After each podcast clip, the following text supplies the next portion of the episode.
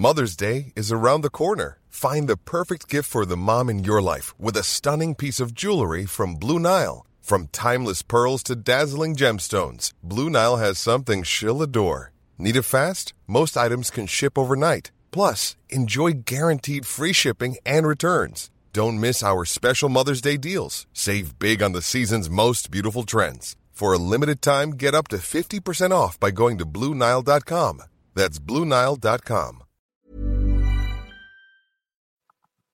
Bonsoir, bienvenue dans le podcast Culture PG du jeudi 7 mai 2020. Nous continuons les podcasts de rétrospective historique après avoir refait la saison 2003-2004, la saison 2008-2009, la finale de Coupe de France 2006 contre l'OM. On s'attaque ce soir à un autre match mythique de l'histoire du club, à savoir le quart de finale retour de Ligue des Champions de mai, euh, qu'est-ce que je vous Mars 1995 entre le PSG et le FC Barcelone, puisque bah, on va bientôt rejouer les quarts de finale Ligue des Champions, donc autant se replonger dedans direct. Même si on ne sait pas quand ça sera joué. Le, match avait, avait, lieu au Parc des Princes. Pour ceux qui ne le savent pas, le PSG s'est imposé 2-1 et s'est donc qualifié pour la suite. À l'époque, bon, enfin, on, va, vous revenir un peu sur tout le contexte, on va un peu revenir sur le déroulement de la partie, on va évidemment parler de l'énorme bataille tactique entre Luis Fernandez sur le banc du PSG et Johan Cruyff sur le banc du Barça. On va faire un petit tour perf individuel, parce qu'il y a quand même beaucoup d'individualités qui se sont signalées dans ce match, et on finira par un retour sur le présent avec ce qui reste de cette rencontre mythique 25 ans après. Nous sommes quatre pour revenir sur tout ça. Il y a, comme sur tous les podcasts historiques, Omar qui est là. Bonsoir Omar. Bonsoir les amis. Voilà, euh, nous avons l'ami Simon qui n'était même pas né à l'époque, j'imagine, Simon. Même pas conçu, même pas en projet. même pas en projet. Voilà, euh, et nous avons un petit nouveau, à savoir Dan Perez de l'équipe. Euh, oui, oui, nous accueillons les gens de l'équipe sans aucune honte, puisque Dan a écrit un extraordinaire article sur ce PG Barça 95 il y a quelques semaines. Donc bienvenue à toi, Dan, dans le podcast. Merci Philippe, salut tout le monde. Voilà. Euh, on me dit, je manque de respect aux gens qui ne savent pas que le PSG s'est imposé 2-1 contre Barcelone. Mais attendez, c'est un match qui a 25 ans. On ne connaît pas forcément par cœur tous les résultats du PSG. Et il y a aussi des jeunes fans qui, qui n'étaient pas là pour ce match, donc euh, il est normal de, de, leur donner un peu le résultat. au match aller, le PSG avait fait un 1-1 à Barcelone avec notamment une énorme boulette de Wea qui avait été compensée par un coup de boule vainqueur, enfin pas vainqueur, mais égalisateur de, de Wea sur un coup franc de Valdo de mémoire. Boulette de Lama. Une boulette de Lama, tu voulais dire. J'ai dit boulette de Wea Non, sûrement pas. Ouais. Wea n'a pas fait beaucoup de boulettes dans cette campagne de Ligue des Champions. Une... Ce sera en demi-finale. Euh, la déception Wea, ce sera en demi-finale. Voilà, tout à fait. On aura le temps d'en parler. On aura le temps Pour des raisons par... dont on reparlera. Ouais. voilà, les bonnes vieilles méthodes italiennes avaient frappé notre libérien terrible. Non, mais donc voilà, en gros, le, le PSG. Euh, donc pour revenir sur ce PSG euh, Barça du match retour, le contexte autour du match. Donc en 94-95, l'entraîneur du PSG est euh, Fernandez. Le PSG est champion en titre puisqu'il avait été champion en 94 avec Arthur Georges. Donc il y a eu un changement d'entraîneur à l'intersaison puisque le style d'Arthur Georges à l'époque était considéré comme un peu rébarbatif. Et donc on fait venir Luis qui débutait une très prometteuse carrière d'entraîneur du côté de la SCAN. Luis revient au PSG, le grand retour, les réconciliations ou presque qu'il était parti un peu fâché en 86 après un titre. Déjà comme quoi Luis, les titres, tout ça c'est compliqué. Euh, le PSG réussit une extraordinaire campagne au premier tour de, la phase 2. Enfin, déjà, il y a un tour éliminaire contre le VAC Samsung, qui est un club qui a disparu, qu'on déglingue, je ne sais plus combien, mais on les bat largement. Le premier tour de la Ligue des Champions nous offre une poule avec le FC Bayern Munich, euh, le Spartak Moscou de mémoire et le Dynamo Kiev, si je ne me trompe pas. Le PSG réussit un énorme exploit parce que c'était sa première participation à la Ligue des Champions. Le PSG a fait une participation à la Coupe des clubs champions en 86-87, mais c'est devenu la Ligue des Champions en 92 et réussit l'énorme exploit de gagner ses six matchs, notamment une victoire euh, avec un but euh, resté dans les mémoires de Georges Weah à Munich alors qu'il n'était que remplaçant, un but extraordinaire. En quart de finale, puisqu'à l'époque il n'y a pas de huitième de finale, il y a quatre, fa il y a quatre poules de, de quatre équipes et ça arrive directement en quart de finale avec les deux premiers qui sont qualifiés. Le PSG hérite du FC Barcelone qui est le grand Barça de Johan Cruyff qui l'année d'avant euh, s'est fait découper en pièces en finale par euh, le Milan AC d'Arrigo Sacchi, parce qu'ils ont quand même pris, euh, pas de, de, Fabio Capello, pardon. Capello. Voilà, parce que Capello avait remplacé Sacchi sur le banc du Milan AC, donc le Barça prend, prend quand même 4-0 en finale. Mais ça reste une équipe mythique du FC Barcelone, c'est l'ossature de cette équipe qui notamment gagne la première Ligue des Champions du club catalan en 92 contre la Sampdoria avec un but dans les prolongations de Ronald Koeman qui est déjà à l'époque il y avait des Hollandais à profusion du côté du, Barça. Et donc voilà, c'est une équipe mythique du milieu des années 90. On peut dire, je pense que derrière le Milan AC, qui est la référence absolue des années 90, surtout de la première partie, c'est probablement l'équipe la plus cotée d'Europe. Je ne sais pas, Omar ou Dan, ce que vous en pensez. Euh, Simon moins calé en termes d'histoire, mais euh, c'est un peu ça C'est à mon, ouais, c'est à mon sens euh, ben, l'équipe la plus la plus cotée d'Europe parce que le un style très émergent. du coup, les, les prémices, enfin non pas les prémices en 95, mais le style Cruyff a été ben, du, forcément hyper impactant avec euh, ben, l'émergence des Guardiola, Romario, Baquero et autres. Et, euh, et c'est vrai que ben, tu, fais allusion à la finale de, de 94 où ils sont déboîtés par le Milan, où ben, pour laquelle le Barça était immense favori. Et je pense à un petit peu péché d'orgueil, mais c'était une équipe bah, forcément euh, bah, déjà mythique pour le coup, qui alignait les titres en Espagne. Et c'était en plus la référence absolue de, de Louis à cette époque, parce que ben, c'est un fan euh, inconditionnel de, de Cruyff, euh, au point de, de lui donner le prénom de son, son fils aîné ou son deuxième, je sais plus, son fils aîné, il me semble. Ouais. Et, et ça intervient dans ce contexte-là où, où, pour le coup, on affrontait déjà nos maîtres, pour reprendre une expression que, que Laurent Blanc a employée quelques années plus tard. Mais euh, avec le Ballon d'Or, euh, il y a le Ballon d'Or en titre. Euh, ouais, Stoïkov. au Barça, Stoïkov, en, plus de tout ce que dit Omar. Et il y a aussi un joueur mythique qui n'est pas là ce jour-là et qui, qui, était en train, enfin, qui était sur la fin de son cycle à Barcelone, c'est Romario quand même. À la tête, Romario. À la tête de l'attaque du Barça, l'extraordinaire Romario régnait en maître. Je sais pas pourquoi il est pas là d'ailleurs sur ce match retour. Il est parti en janvier. Ah, il part en janvier, t'as raison, c'est ça. Ouais, et il y a il y a aussi, il y a aussi Guardiola qui, est qui est blessé et qui joue pas. Euh, qui joue pas dans ce match. Ouais, qui sont comme remplacé par Eusebio du coup. Voilà, Eusebio devant la défense. Mm. Euh, on va attaquer sur au niveau du contexte. Donc le PSG en championnat est, donc une équipe extraordinaire. L'année 94-95, enfin globalement, il y a pratiquement que des internationaux dans l'11 de départ. Et si aujourd'hui ça vous paraît entre guillemets euh, très normal, à l'époque, ça ne l'est pas du tout. À savoir, quand tu as déjà 3-4 internationaux dans ton équipe, tu es une grosse, grosse équipe. En France, tous du moins. En Europe, peut-être un peu moins. Mais euh, là, le PSG, au coup d'envoi, bah, il bah, y, y, a pratiquement euh, que des internationaux, il me semble, à part euh, Cobos, Cobos, Coleter, et Comboiré. Ce sont les mm. trois qui ne sont pas internationaux. Sinon, tous les autres l'ont été euh, peut-être pas. Euh, Bravo, il l'a pas été à cette période-là de mémoire. Il l'a été quand il était. Non, il a été, il a été bien plus tôt. Voilà, quand il était un jeune prodige. Fin, fin des années 80. C'est ça, quand il est un jeune prodige du côté de Nice puis de Monaco euh, et qu'il est attaquant. Donc là, il a complètement changé. Mais donc voilà, en tout cas, le PSG aligne quelque chose comme 6 internationaux. C'est énorme à l'époque. En face, ils sont, sont pratiquement tous aussi, il me semble. Peut-être pas Iglesias, enfin ce genre de joueurs et tout, mais bref. donc affiche énorme entre le PSG qui a, été, qui a régné sur la phase de poule, le Barça qui est l'une des deux, trois grandes équipes européennes du moment, et un match aller où pas terrible, terrible, où il y a eu un partout. Simon, tu l'as revu le match aller si tu veux donner un avis rapide? Euh, Ouais, match aller où en fait euh, le Barça, comme il est à la maison, doit prendre un peu les, choses à son compte et a beaucoup de mal à le faire. Euh, pour plusieurs raisons. Déjà, au bout de, de, quelques minutes, il y a Guardiola qui sort après un duel bien sévère avec Valdo où il se fait une espèce de torsion du genou, on ne sait pas exactement. En plus, euh, j'ai regardé un match où il n'y avait pas de commentaires disponibles, donc euh, j'ai pas la blessure exacte. Toujours est-il qu'il est indisponible au moment du match retour. Donc déjà, sans ton dépositaire du jeu, c'est forcément un petit peu plus compliqué quand, quand tu as les ambitions de, du Barça euh, avec le ballon. Euh, ensuite, c'est pas un match incroyable des deux équipes. Le PSG, pour le coup, assez solide, c'est clairement un outsider. sur un terrain très hostile, le, le, contexte euh, reste impressionnant malgré tout. Et le terrain, il est grand. Le terrain est grand, mais Louis le dit en plus. Euh, je sais pas si. Euh, mais c'est possible qu'à l'époque, le, terrain du Parc des Princes était vraiment plus petit que, que celui du, du camp. Bah, je, te, je, te, juste coupe Simon. D'ailleurs, juste avant le match retour, il y a, une il y a Louis qui dit, il dit il le dit clairement, la pelouse du parc est plus petite que le Camp Nou, favorise le pressing et donc nous, à chaque endroit du terrain, il faut que le Barça sente qu'on est présent. Mais il a raison de dire ça parce qu'au match aller, en fait, là où j'ai été surpris personnellement, c'est que le Barça est très fragile sous pression. Ils ont, ils ont leur 3-4-3 losanges typiques, ils veulent jouer au sol, jouer de manière assez verticale, beaucoup de jeux axial, beaucoup de tentatives de combinaisons assez euh, élaborées pour l'époque. Et puis même aujourd'hui, ce serait quand même des combinaisons euh, euh, assez sophistiquées. Et pour le coup, le PSG a pas trop de problème à les contenir collectivement. Techniquement, le Barça est vraiment en difficulté, surtout la première mi-temps. Beaucoup de gestes ratés, beaucoup de passes dans le dos, de mauvais, choix, et passes dans le mauvais tempo. C'est vraiment pas terrible comme match. Et, le Barça finit par ouvrir le score sur un centre vu que le jeu axial ne fonctionnant pas, Cruyff développe un petit peu plus les options qu'il avait avec ses ailiers, qui sont vraiment des monstres, qui sont très impressionnants.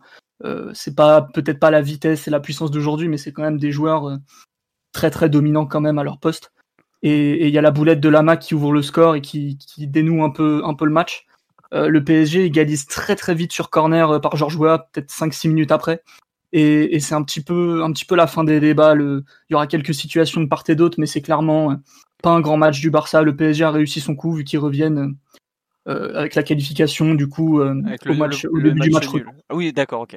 Voilà. En gros, donc le match aller. Le nul qualificatif. Ouais. Et, euh, et c'est le Barça qui du coup doit, doit clairement euh, hausser son niveau de jeu. Mais en fait, il y a un truc qui est fou, c'est que déjà quand le PSG revient de Barcelone avec euh, un match nul, c'est déjà une énorme performance à l'époque. Faut, faut c'est pas le PSG a certes deux belles épopées européennes derrière lui avec deux demi-finales de Coupe d'Europe en Coupe de l'UEFA 93 où on se fait éliminer par la Juve avec un arbitrage très turinois comme d'habitude, et 94 où on se fait éliminer par Arsenal euh, à Highbury dans, bah, dans, un match typiquement anglais où on se loupe. Voilà. Au début du match retour, donc le PSG est qualifié au coup d'envoi. Tu as raison de le rappeler parce qu'on a fait 1-1 à l'aller, le, les buts contre double en cas d'égalité euh, à l'extérieur, etc., etc. Donc voilà.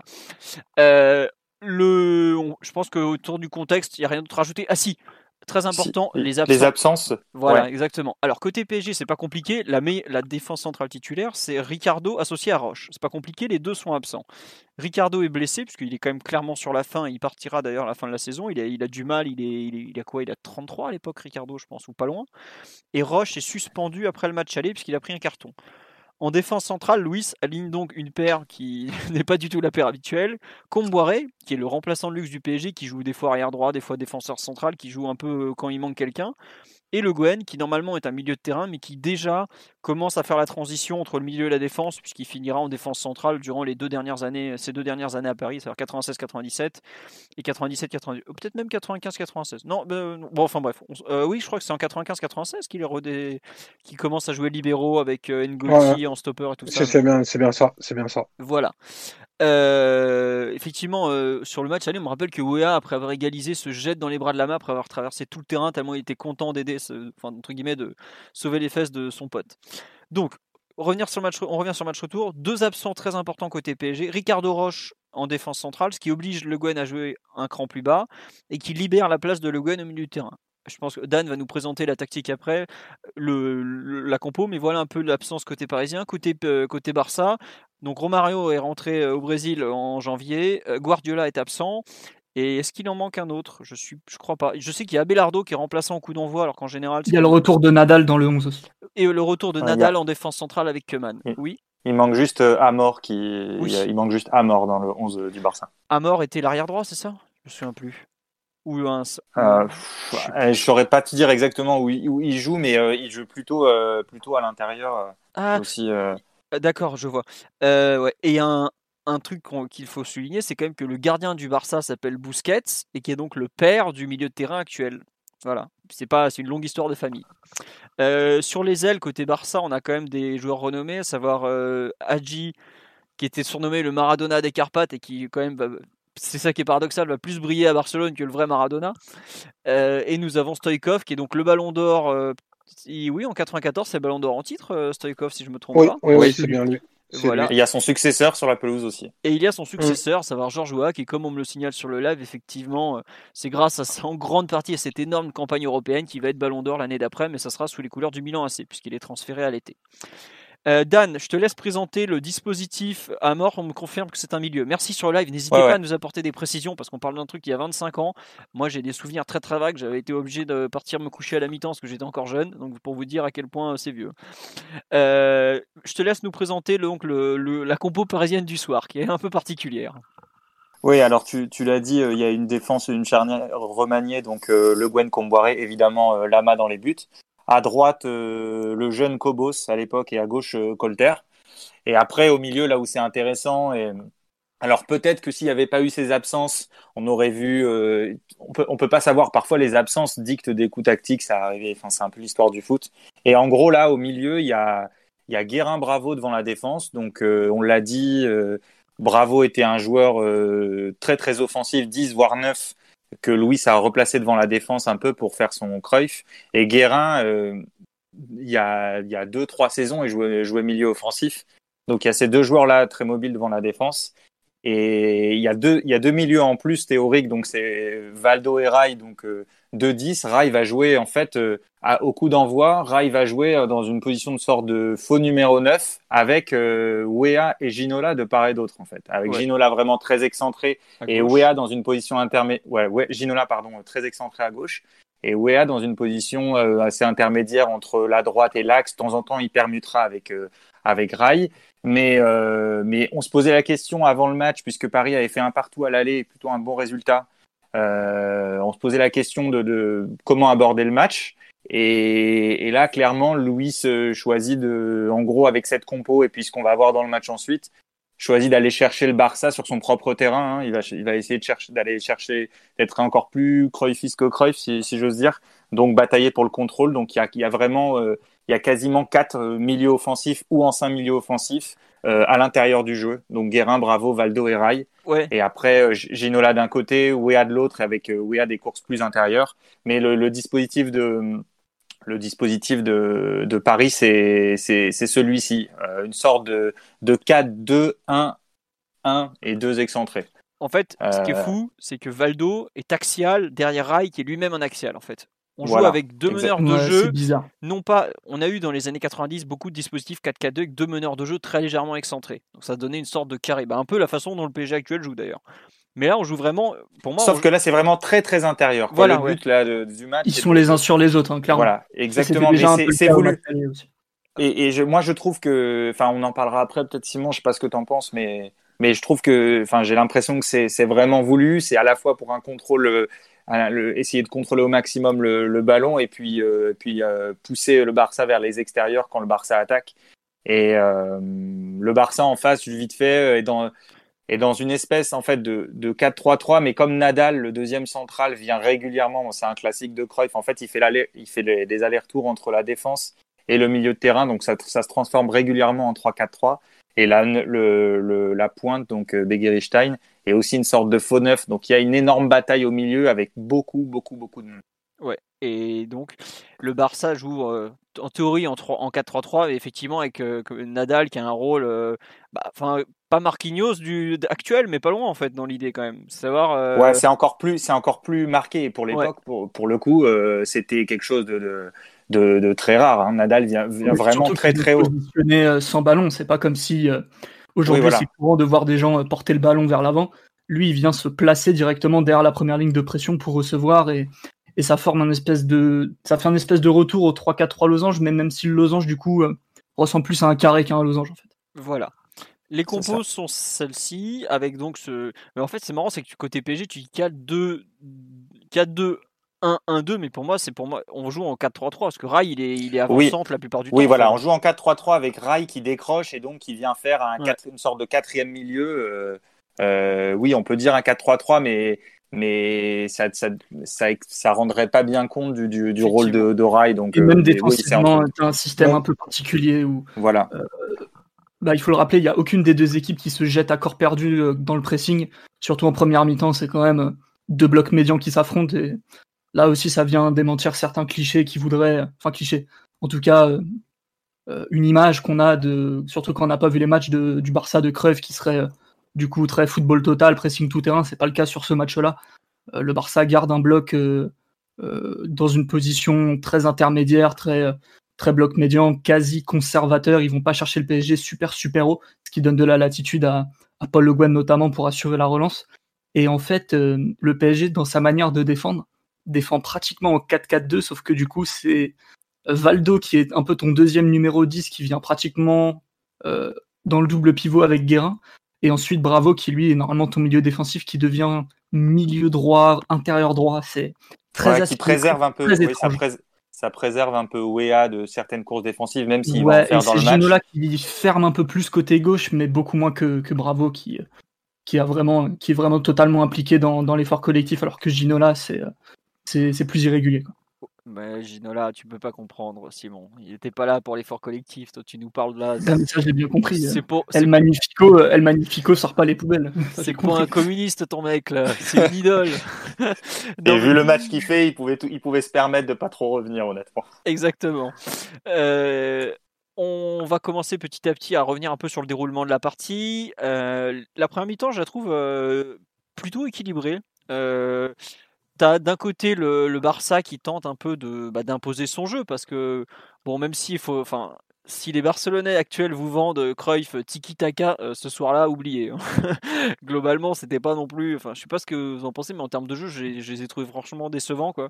À part quand il y a un peu d'espace en seconde période où là, ils arrivent à enchaîner des temps de jeu vraiment intéressants, mais globalement, ils arrivent à. Ils ont une première relance qui est quand même plutôt qualitative pour l'époque, surtout quand on voit côté parisien, euh, c'est Le Guen qui tente de chercher euh, avec des longs ballons. Mais euh, globalement, ils arrivent à jusqu'au milieu de terrain, c'est bien, mais une fois qu'ils sont dans la, moitié de terrain parisienne, par exemple, ils ont beaucoup de mal à enchaîner et à créer des occasions, vraiment. quoi. Là, on, se retrouve dans l'entonnoir que tu viens de décrire, Dan. Quoi. Ouais, et on peut, on peut, on peut le dire, même si on est sur. nous, notre, notre angle est plutôt sur le PSG, mais c'est c'est assez clair que l'équipe à, regarder euh, sur ce match-là, euh, c'est le PSG, l'équipe spectaculaire, l'équipe qui ferait vibrer un, spectateur euh, neutre devant le match. Je ne sais pas ce que vous en pensez, mais c'est clairement le PSG et pas le Barça. la façon dont le PSG enflamme la seconde mi-temps, notamment les, 20-25 dernières minutes, pour un spectateur même neutre, enfin moi je, l'ai revu avec un œil forcément un peu différent tout à l'heure, les frissons, ils sont pour quand le PSG attaque, quand Wea et Ginola enflamment le match, quand les récupérations s'enchaînent, que petit à petit on voit le Barça qui recule, qui recule, qui recule. Euh, l'équipe qui fait basculer la rencontre et qui la rend mythique, c'est clairement pas le Barça. Le Barça euh, va faire illusion, euh, enfin illusion c'est peut-être un peu trop, mais une heure quoi en gros. Jusqu'à l'occasion ratée de José Marie à la 65e, qui pour le coup est un vrai tournant. Mais ensuite les 25 dernières minutes, c'est un pilonnage en règle par exemple quoi. Oui Omar. Moi, oui. Euh, ouais, du coup, je voulais, je voulais un petit peu revenir sur la première mi-temps parce que je l'avais vu euh, ben, avec l'œil d'un enfant qui avait un peu une dizaine d'années et pour le revoir là, je trouve en fait pas que la première mi-temps est aussi équilibrée que ça.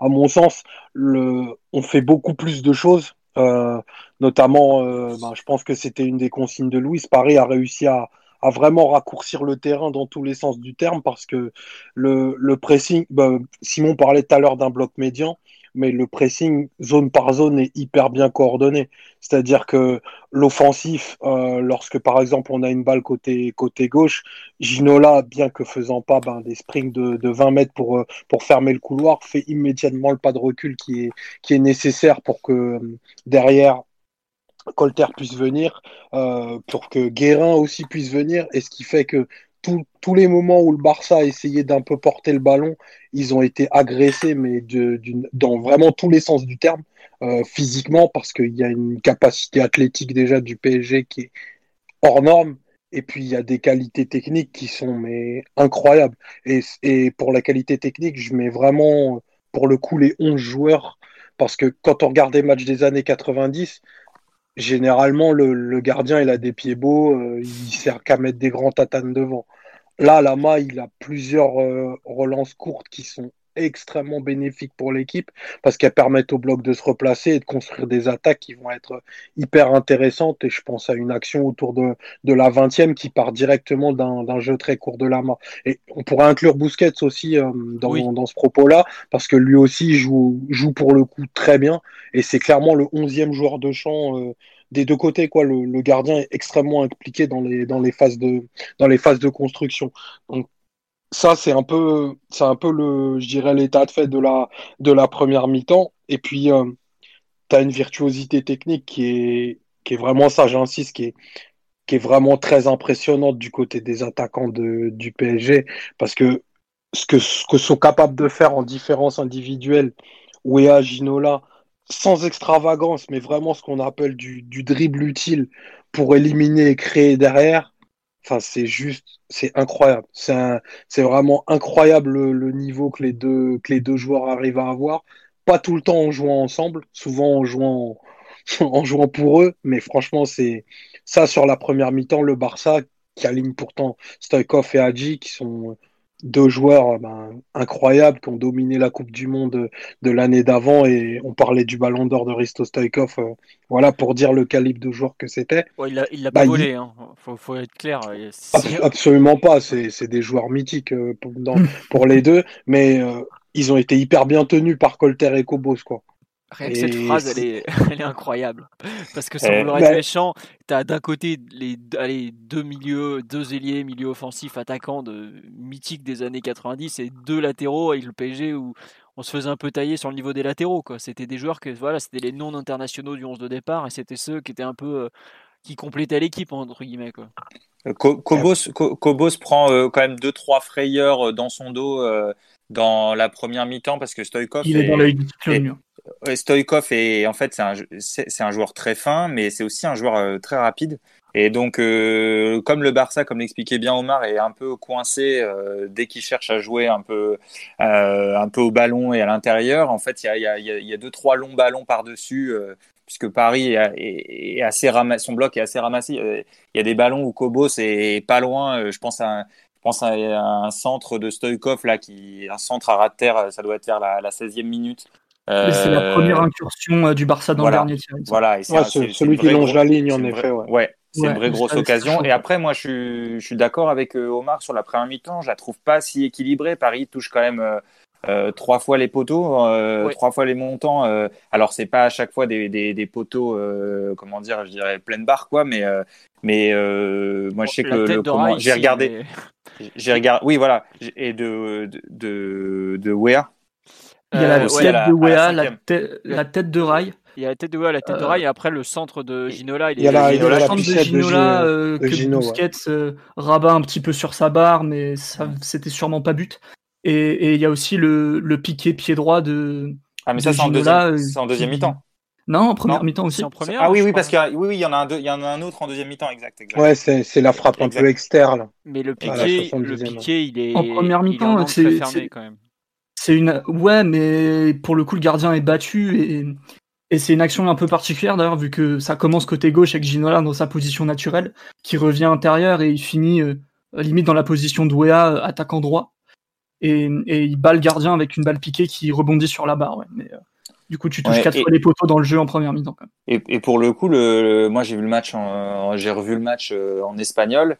Et le, le, commentateur de la télévision espagnole est assez clair en disant euh, à 0-0 à la mi-temps, c'est c'est plutôt heureux pour le pour le Barça.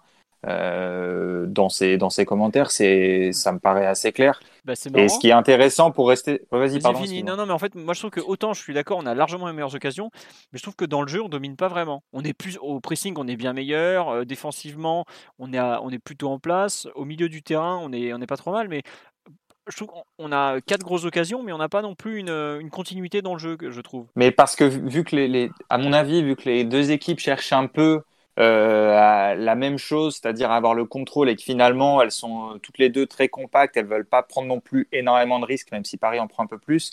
Bah, t'as jamais l'impression qu'il y a une équipe qui, contrôle plus le match, tu vois. Même si je trouve que Paris est plus efficace dans la récupération, dans le, même le, contre-pressing, parfois il gratte des ballons un peu euh, un peu plus haut et donc il se procure des meilleures occasions. Mais c'est vrai que t'as pas le sentiment du t'as pas une configuration genre euh, une équipe qui attaque, une équipe qui défend. C'est clairement, c'est clairement pas ça. Euh, en revanche, la première mi-temps, oui, elle est quand même assez structurée. Euh, on parle, enfin, Omar a parlé des, des différences individuelles. Tu vois, le fait, le fait qu'il y ait tout. Ouais, je trouve que la première mi-temps, c'est, parce que moi je t'ai coupé, c'est pratiquement un match qu'on pourrait voir aujourd'hui. Alors, il y a le coup tactique de Louis qui est complètement fou. Ça, c'est un truc, je vois pas comment on peut le refaire aujourd'hui. Enfin, c'est vraiment un truc à part. Mais tu as euh, le rythme général est plutôt bon. Il n'y a pas beaucoup de temps mort. Assez équilibré deux équipes qui veulent pas totalement se livrer non plus, mais qui arrivent à faire des, différences individuelles. Et euh, en fait, je trouve qu'on le match à ce moment-là, je trouve qu'il peut encore basculer des deux, moments, des deux côtés en fait. C'est ce qu'on me dit sur le live, je rejoins cette analyse. Le Barça joue, joue pas très bien, mais il y a des moments où ça chauffe bien quand même. Où tu sens que, notamment, la moindre prise de profondeur peut être fatale. Euh, c'est le gros point faible de la défense du PSG sur ce jour-là, c'est la comment tu vas comment tu vas gérer ta profondeur et le Barça pour le coup a du mal à utiliser toute la géométrie du terrain il y a des endroits vraiment bien cadrés par le par le PSG. Même le Barça, techniquement, montre pas des choses extraordinaires. Mais dès qu'ils peuvent prendre un peu de vitesse côté gauche, là, ça, ça chauffe pour de vrai. Il y a deux, trois situations où, où clairement le PSG perd un peu le contrôle et le Barça joue pas super bien les coups.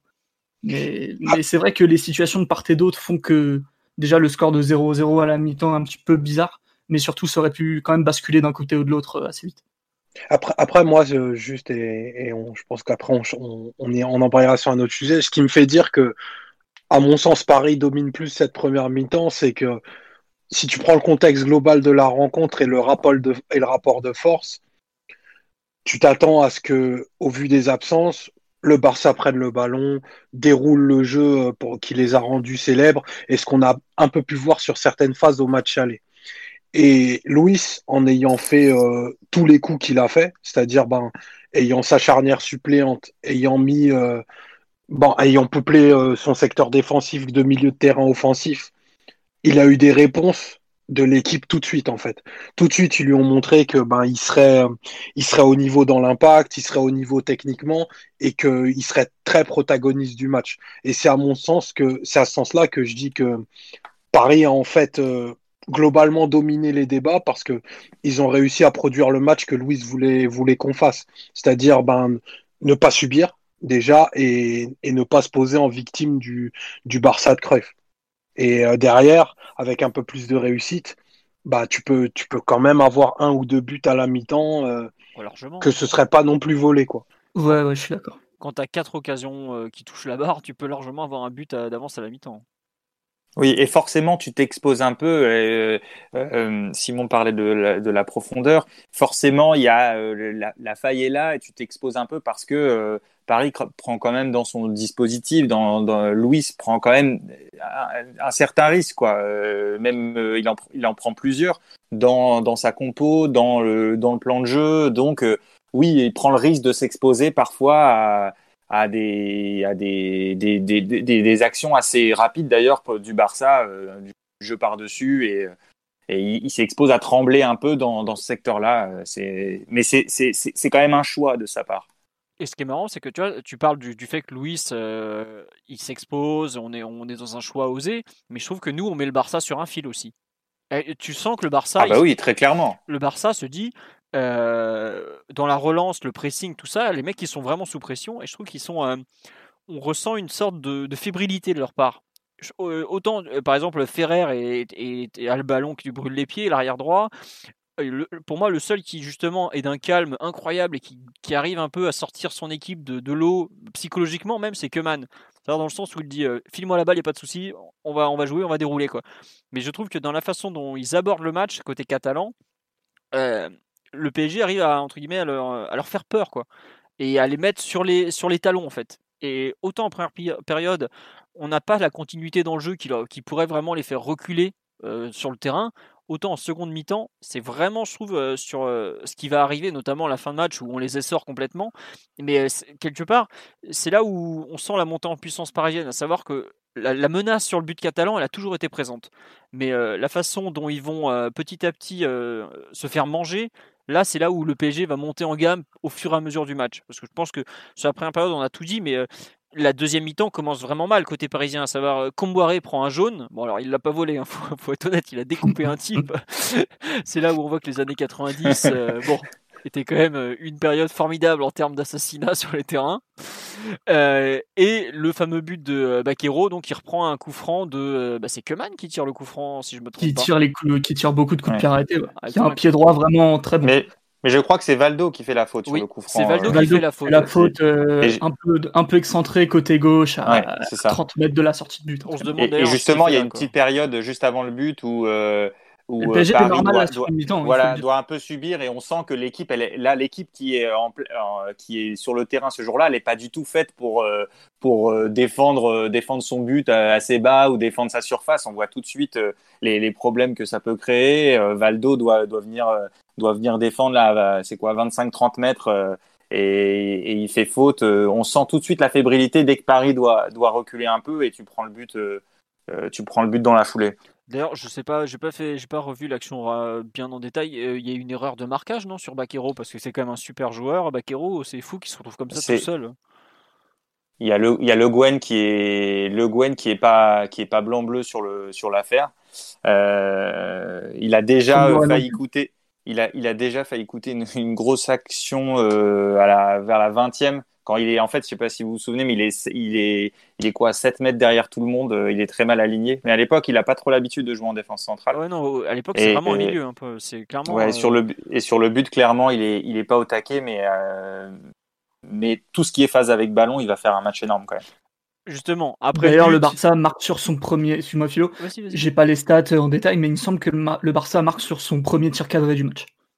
Ce qui est, un vrai coup dur vu, euh, vu le rapport le rapport qui s'établit au niveau des situations offensives. Mm. Alors, ce but, quand même, ce but barcelonais, il va. À la cinquantième, on, le rappelle. Ouais, cinquantième, ah oui, euh, le PSG a à peine, à peine revenu des, vestiaires qu'il en prend un sur la caboche. Et c'est quand même, je pense que c'est un élément majeur de, de, la rencontre. Bon, un but, c'est forcément un élément majeur, mais celui-là tout particulièrement, parce que tu as réponse tactique et tu as euh, changement de physionomie complet. À savoir, réponse tactique, Dan, est-ce que tu veux l'expliquer? Parce que là, Louis fait plus Louis que jamais. Ah bah là, ah bah, oui, oui, bah, là, là, il, là, il se passe un truc. Euh, un truc euh, assez assez fou. C'est-à-dire que déjà l'équipe était assez euh, assez tournée vers l'avant, l'équipe de, de, Paris. Et il demande à là, Louis demande à Le Guen, c'est à peu près cinq minutes après le après le but que c'est que c'est vraiment clarifié. Il lui demande euh, de, de monter d'un cran.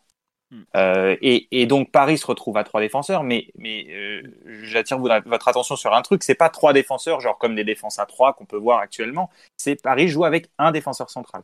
En fait, Paris joue à un défenseur plus deux latéraux. Euh, donc s'expose encore plus.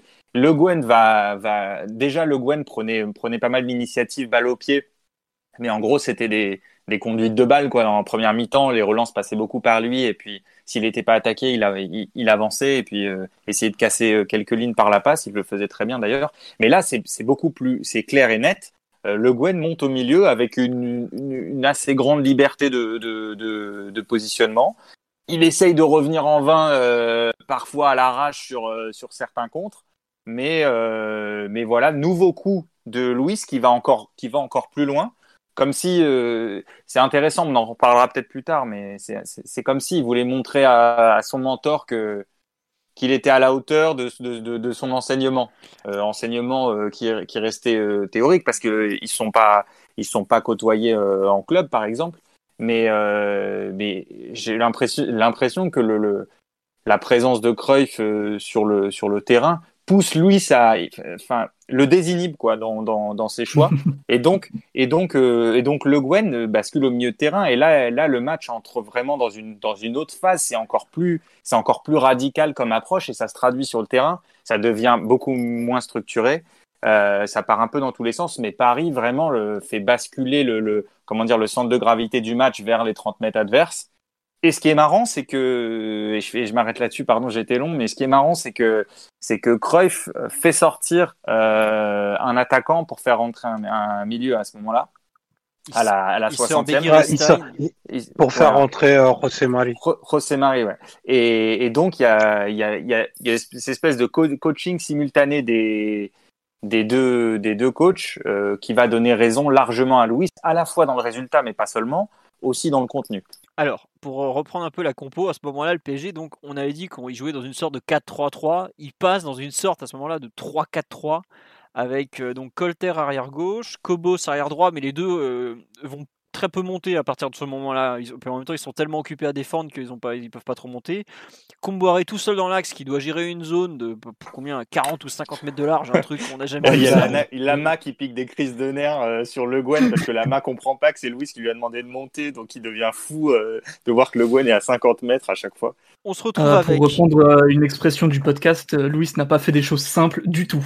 Ah non, Louis c'est complètement Louis Fernandez. la folie Louis la plus totale. Donc, on se retrouve avec, euh, en gros, axe droit, c'est euh, Bravo, axe gauche, c'est Guérin, milieu offensif droit, je dirais vaguement, c'est Valdo, et son pendant à gauche est Guérin. Mais sachant qu'on a devant, en plus, Ginola ailier gauche et Wea qui est plus ou moins ailier droit, vous imaginez que c'est un bordel monumental en termes de tactique.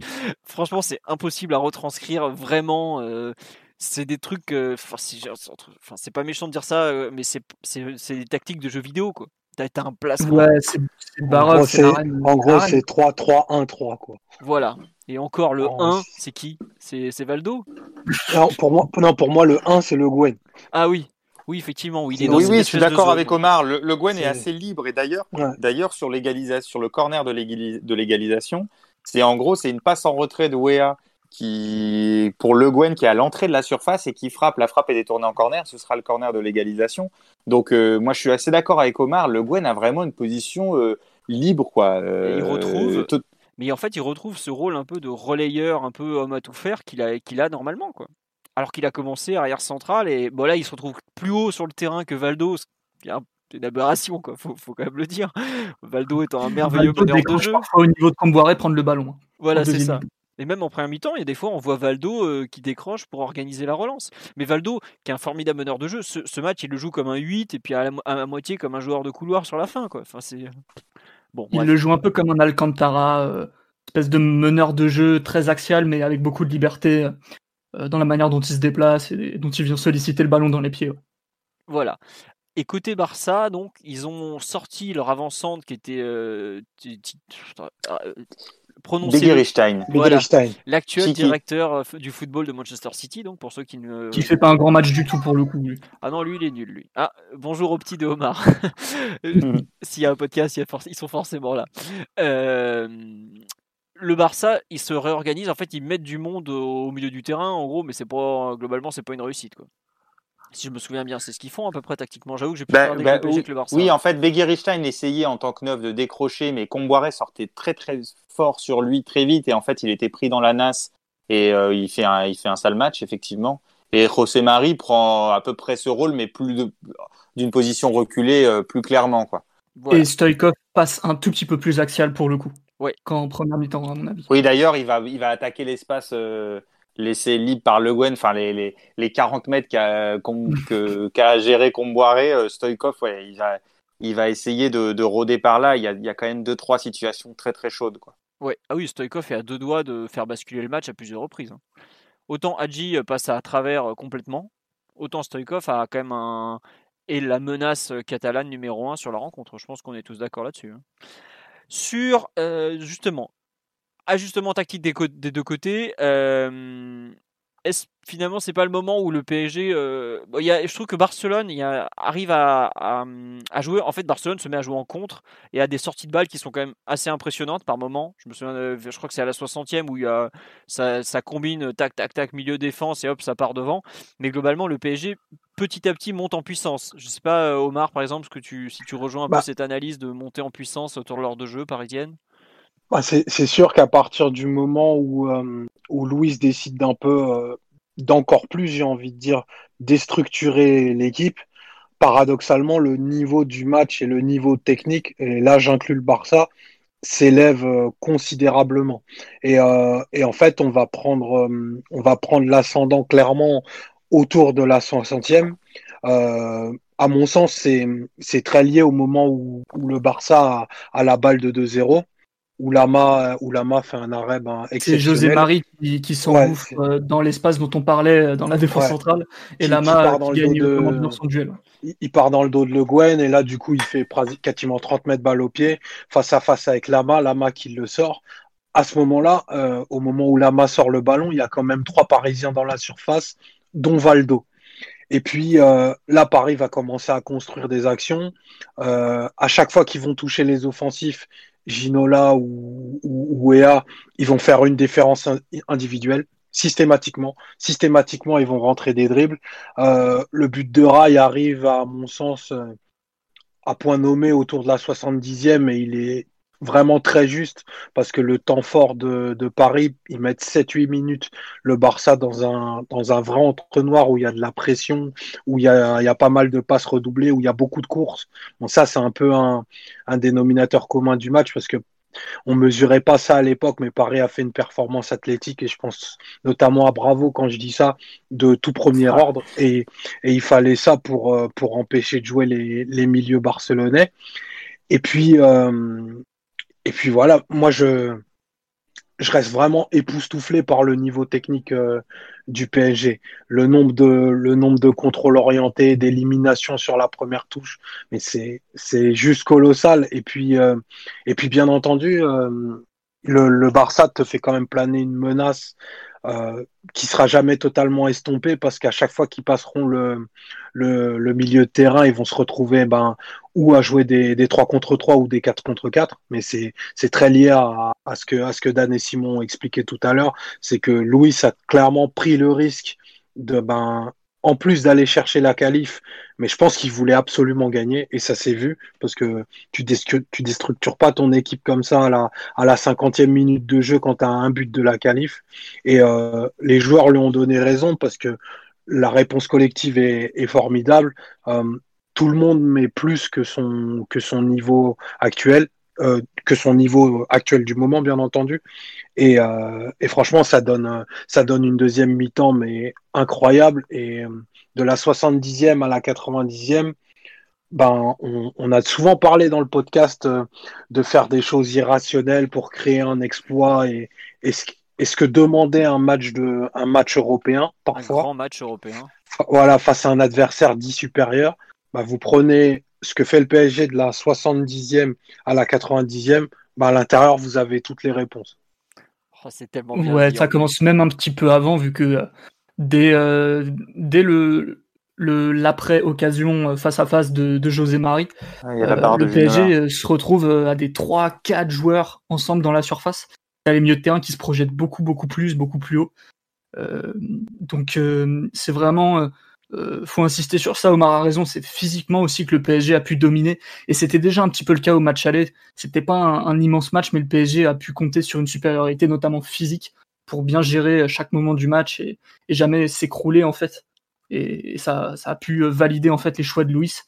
Parce que dès que tu es supérieur physiquement à l'adversaire, bah, tu es amené à subir moins de situations di- difficiles, notamment au milieu du terrain où tu passes beaucoup plus de tacles, beaucoup plus de duels, tu fais beaucoup plus d'efforts. Là, il y a des... On parlait de Daniel Bravo qui, euh, qui fait Oh, une performance de, marathonien extraordinaire. Je pense que euh, enfin, faudrait retrouver les gens du staff de l'époque et, et leur donner des responsabilités aujourd'hui parce que euh, je je pense qu'il n'y a aucun milieu du PSG aujourd'hui qui ferait je sais pas si c'est par manque de capacité ou parce qu'on joue différemment, mais il faut prendre le- la seconde mi-temps de Bravo et la seconde mi-temps de Valdo aussi.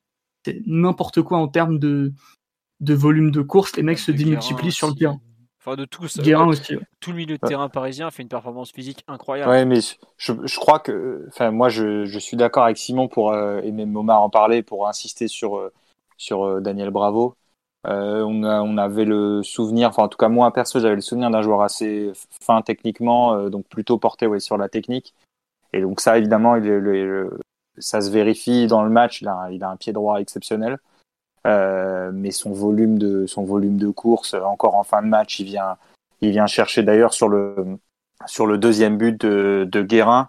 Euh, il fait des il fait deux courses défensives successives et et des sprints pour récupérer le ballon et faire repartir le faire repartir l'action. Deux courses qui sont incroyables et, ce qui est fascinant c'est non seulement son volume mais c'est ce qui fait du ballon après. Et ça des joueurs qui ont du volume mais qui après bon à qui on pardonne un peu euh, leurs approximations techniques parce que ils ont, ils ont du volume, on en connaît plein. Mais là, il a, en tout cas sur ce match-là, il, réussit à allier les deux, mais jusqu'à la fin du match, c'est- époustouflant comme prestation. Pour moi, pour moi, il est encore, plus, il, est, beaucoup plus impressionnant que Guérin sur le match. Alors certes, il marque pas, mais, vraiment, c'est époustouflant tout ce qu'il fait sur le terrain et sa deuxième mi-temps, elle est incroyable. Bah, il, était tellement euh, au top physiquement qu'il va rejoindre la Serie A qui, à l'époque, je peux vous dire, ne tournait pas à l'eau claire, hein, pour, être, très clair. Euh, sur un peu le, le déroulement de la, de la seconde période, euh, Dan ou Simon, vous voulez rajouter quelque chose Ou pas d'ailleurs Enfin, n'hésitez pas. Simon, non Hmm, non, je pense qu'on peut, on peut enchaîner. Moi, je trouve qu'il y a un truc qui est marquant. Excuse-moi, Dan, tu veux peut-être rajouter quelque chose, toi, mon pauvre, j'arrête pas de te couper. Non, non, non, non, non, mais vas-y, va- vas-y, vas-y. Non, je trouve qu'il y a un Non, non, truc- il faut juste dire. Oui, pardon, pardon. Euh, Dis-le alors, allez, dépêche-toi. Non, non, mais euh, oui, en fait, il y a, il y, a, il y a deux incursions, 79e et 81e de. Donc avant le but de Guérin, il y a deux incursions de Stoïkov où on sent que Paris passe pas loin d'en prendre un deuxième. Et ce qui est intéressant, ce qu'on n'a pas dit, c'est qu'après l'égalisation, donc une fois que les deux équipes sont un partout, enfin Omar l'a un peu dit en sous-texte, en fait Paris continue à être dans une dans une dans une posture hyper offensive, c'est-à-dire Le Guen reste au milieu. C'est pas genre on aurait pu penser euh, dans tout un tas de matchs, surtout européens, qu'à un partout alors qu'il y a eu un partout à l'aller. Bon, euh, le, rythme du match se calme et puis les, équipes un peu euh, reprennent leur souffle. Là non, là Le Guen reste encore au milieu, Paris continue à appuyer et euh, c'est ce qui fait que le match continue à se, à, à se déstructurer et aller d'un but à l'autre. Et, et juste sur le, sur le but de Guérin, et ça part, ça part d'une d'une construction assez, assez d'une récupération, puis d'une construction assez basse avec un, un, un, renversement de, un renversement de jeu. Donc euh, c'était à la 83e, je crois, et même à ce moment-là, il y a une lucidité technique, notamment Colter qui euh, juste avant, juste avant de la donner à Valdo, qui donnera à Guérin, Colter fait un super contrôle euh, vraiment dans, sous pression. Donc les mecs, même à la, 83e, étaient encore super lucides techniquement. Et c'est un moment du match où le Barça essaie de presser un petit peu plus haut du coup. Ouais. Et, eux aussi, ils, se font prendre un peu au, piège du PSG vu que tu les as mis sur le reculoir euh, plusieurs minutes quand même de manière euh, significative. Et c'est peut-être un moment où ils reprennent un petit peu du poil de la bête, peut-être un second souffle et où ils sont un petit peu plus éparpillés, un peu plus haut sur le terrain en train de, de chasser leur adversaire direct. Et c'est vrai que l'action du, du but de Guérin, c'est euh, des prouesses sous pression du début à la fin, quoi. Avec euh, plus l'incursion ensuite de Guérin entre les lignes qui va aller finir tout seul, mais euh, ça, c'est l'action qui symbolise peut-être le mieux le, la, la, sûreté technique du PSG en deuxième mi-temps. Je me souviens plus. C'est, c'est, mar- c'est marrant que tu parles de. Bah, c'est Valdo, en fait, qui a la récupération d'un, d'un ballon très bas du coup qu'il le, qu'il le remonte sur, euh, sur 20-30 mètres, euh, qui est pas pressé à ce moment-là et qui retrouve euh, Guérin entre les lignes parce que il s'est projeté et qui du coup continue et, ajuste. Bon, Guérin a toujours été un joueur avec une, bonne frappe et qui a toujours mis un nombre de buts important, mais celui-là reste bien entendu d'autant plus dans les mémoires. Mais euh, c'est assez symbolique parce que Valdo, il avait fait au moins deux trois actions successives où il se retrouvait au même niveau que Camboiré. Euh, il y en a une qui me revient en tête où Camboiré tente un, un, un, retourné pour dégager le ballon et il a deux, trois à deux doigts d'arracher la tête d'un Barcelonais. Et euh, c'est Valdo qui est, le, qui est, le, défenseur le plus proche de lui à, à ce moment-là. Donc euh, c'est dire s'il y a eu, euh, pour reprendre un peu l'expression consacrée, beaucoup de dépassements de fonction chez les, chez les artistes du PSG. Il y a, moi, il y a un truc qui m'a surpris, enfin, à la fois surpris et pas surpris, c'est la façon dont on attaque en fait. À savoir que c'est, euh, comment dire, c'est un peu le bordel, quoi, tout simplement. Il y, a des, il y a des fois des longs ballons. Il y a pas mal de longs ballons, d'ailleurs. Euh, le PSG va largement profiter de sa domination euh, aérienne un peu tout le match. Bah, côté catalan, c'est pas compliqué. Il y a Keman qui gagne des duels et Nadal. Euh, le, reste, ils sont en souffrance tout, tout et Baquero sur le but évidemment.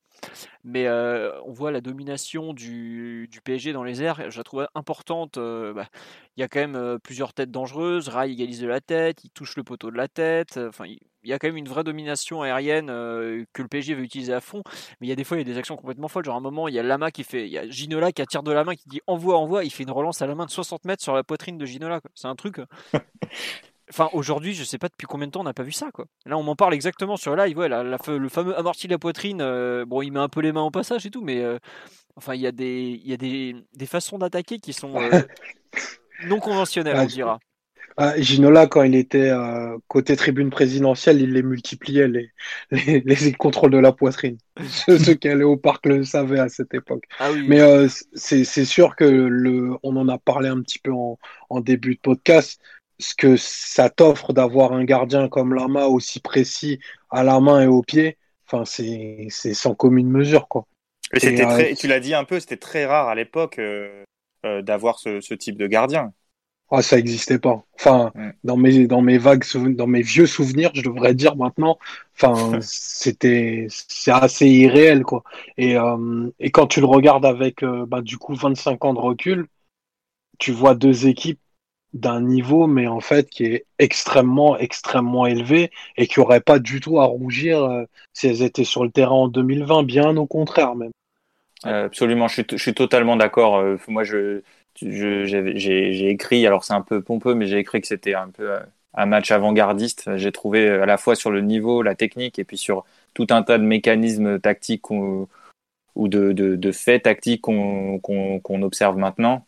Euh, je trouve que c'est un match qui a, qui a, qui a 20, 20 ans d'avance euh, des, des, deux côtés. C'est assez impressionnant. Euh, Omar a parlé des gardiens, euh, des gardiens qui pouvaient dribbler, jouer court, être précis au pied, même à la main. Il y a des faux, des faux neufs, il y a tout un tas de mécanismes de troisième homme, même via le Gwen, le Gwen sur Ginola, puis des remises, bon, sur le Barça aussi. Il y a tout un tas de choses à voir dans ce match que, auquel on est habitué maintenant, mais, mais à l'époque, c'était c'est quelque chose d'assez rare. De nouveau même. En tout cas, de, de, de les avoir cumulés ensemble sur un match. Ouais, et par contre, il y a un truc qui m'a fait réaliser que c'est un match de l'époque, c'est que le PSG est une équipe qui fait des erreurs bêtes, par exemple. Il y a, il y a des erreurs d'inexpérience, il y a des pertes de balles, mais hallucinantes. Il y a un moment, il y a Colter qui rate un contrôle, la balle qui part en touche. C'est un quart de finale retour de Ligue des Champions. Aujourd'hui, tu, vois, aujourd'hui tu vois jamais ça. Des, des relances, mais tu te demandes qu'est-ce qui leur passe par la tête. Tu as un moment une erreur de communication entre Kobos et Lama qui finit presque en but sur. Euh, ah, on, dirait, ouais, on dirait que Kobos fait une feinte de corps à Bernard Lama, c'est trop marrant. Ouais, en plus, c'est dans, le, dans le premier quart d'heure. Tout ça. Et, en fait, et ça, en fait, on, voit, c'est des erreurs, je trouve, euh, qui sont très caractéristiques de cette époque où il n'y avait pas l'exigence. Ouais, il n'y avait pas l'exigence. Tu veux dire que les latéraux, tu veux dire que les latéraux du PSG maintenant sont plus sûrs, c'est ça? Non, mais tu vois, il y a une, euh, je trouve qu'il y a des erreurs euh, qui aujourd'hui sont, comment dire, beaucoup plus sanctionnées, beaucoup plus traquées. À savoir que le niveau d'exigence sur des trucs très simples, il y a un moment, il y a un contrôle qui part en, en touche, je crois, enfin des trucs vraiment qui aujourd'hui serait montré du doigt, genre, c'est quoi, c'est pas sérieux ça. Alors que là, c'est un quart de finale. Des, des, gifs, quoi. Ouais, voilà, c'est ça. Aujourd'hui, là, c'est un quart de finale et je trouve que quelque part, ça se noie dans le match un peu. Il y a des erreurs de relance. Bah, t'as dit, t'as parlé, de, je sais plus qui a parlé de Comboré qui a deux doigts de décapiter un type. Il y a même Lama qui arrête pas aujourd'hui de nous dire, ouais, les gardiens à l'époque, nous on captait les ballons. Tu parles que tu captais pas que des, tu captais pas tout, mon gars. Il y a des moments où t'as une savonnette entre les doigts. Hein. Mais c'est marrant, c'est en fait, c'était très caractéristique de cette époque. Et dans ce match qui est à la fois très avant-gardiste et euh, très euh, novateur et qui est complètement fou et très moderne, je trouve, il y a un peu ce, ces rappels de, de ce qu'était le foot des années 90. Quoi. Et ça, ah bah attends, oui. les maillots à manches larges et, les cheveux mi-longs, on est dedans. ouais, mais ça, la qualité de l'image aussi, évidemment, mais euh, je trouve que vraiment dans le jeu pur, il y a des trucs euh, très nouveaux. Le but, honnêtement, euh, bon, la frappe de Guérin qui est comme ça un peu molle, qui va au ras du poteau, c'est des buts qu'on voit plus trop aujourd'hui, mais qui, se faisaient hein, régulièrement à l'époque. La frappe de loin, tu vois, par exemple, c'est un truc qu'on voyait beaucoup plus qu'aujourd'hui. Mais il y a des actions qui sont très modernes, d'autres très anciennes. La façon que Le Gouen a tiré les corners, à savoir cette espèce de grande parabole très haute. Oh, c'est nul ça. Ah bah pourtant, t'as pas idée le nombre de, de, fois où le PSG a marqué comme ça, Simon. Tu vas respecter cette façon de tirer, je peux te le dire. Hein.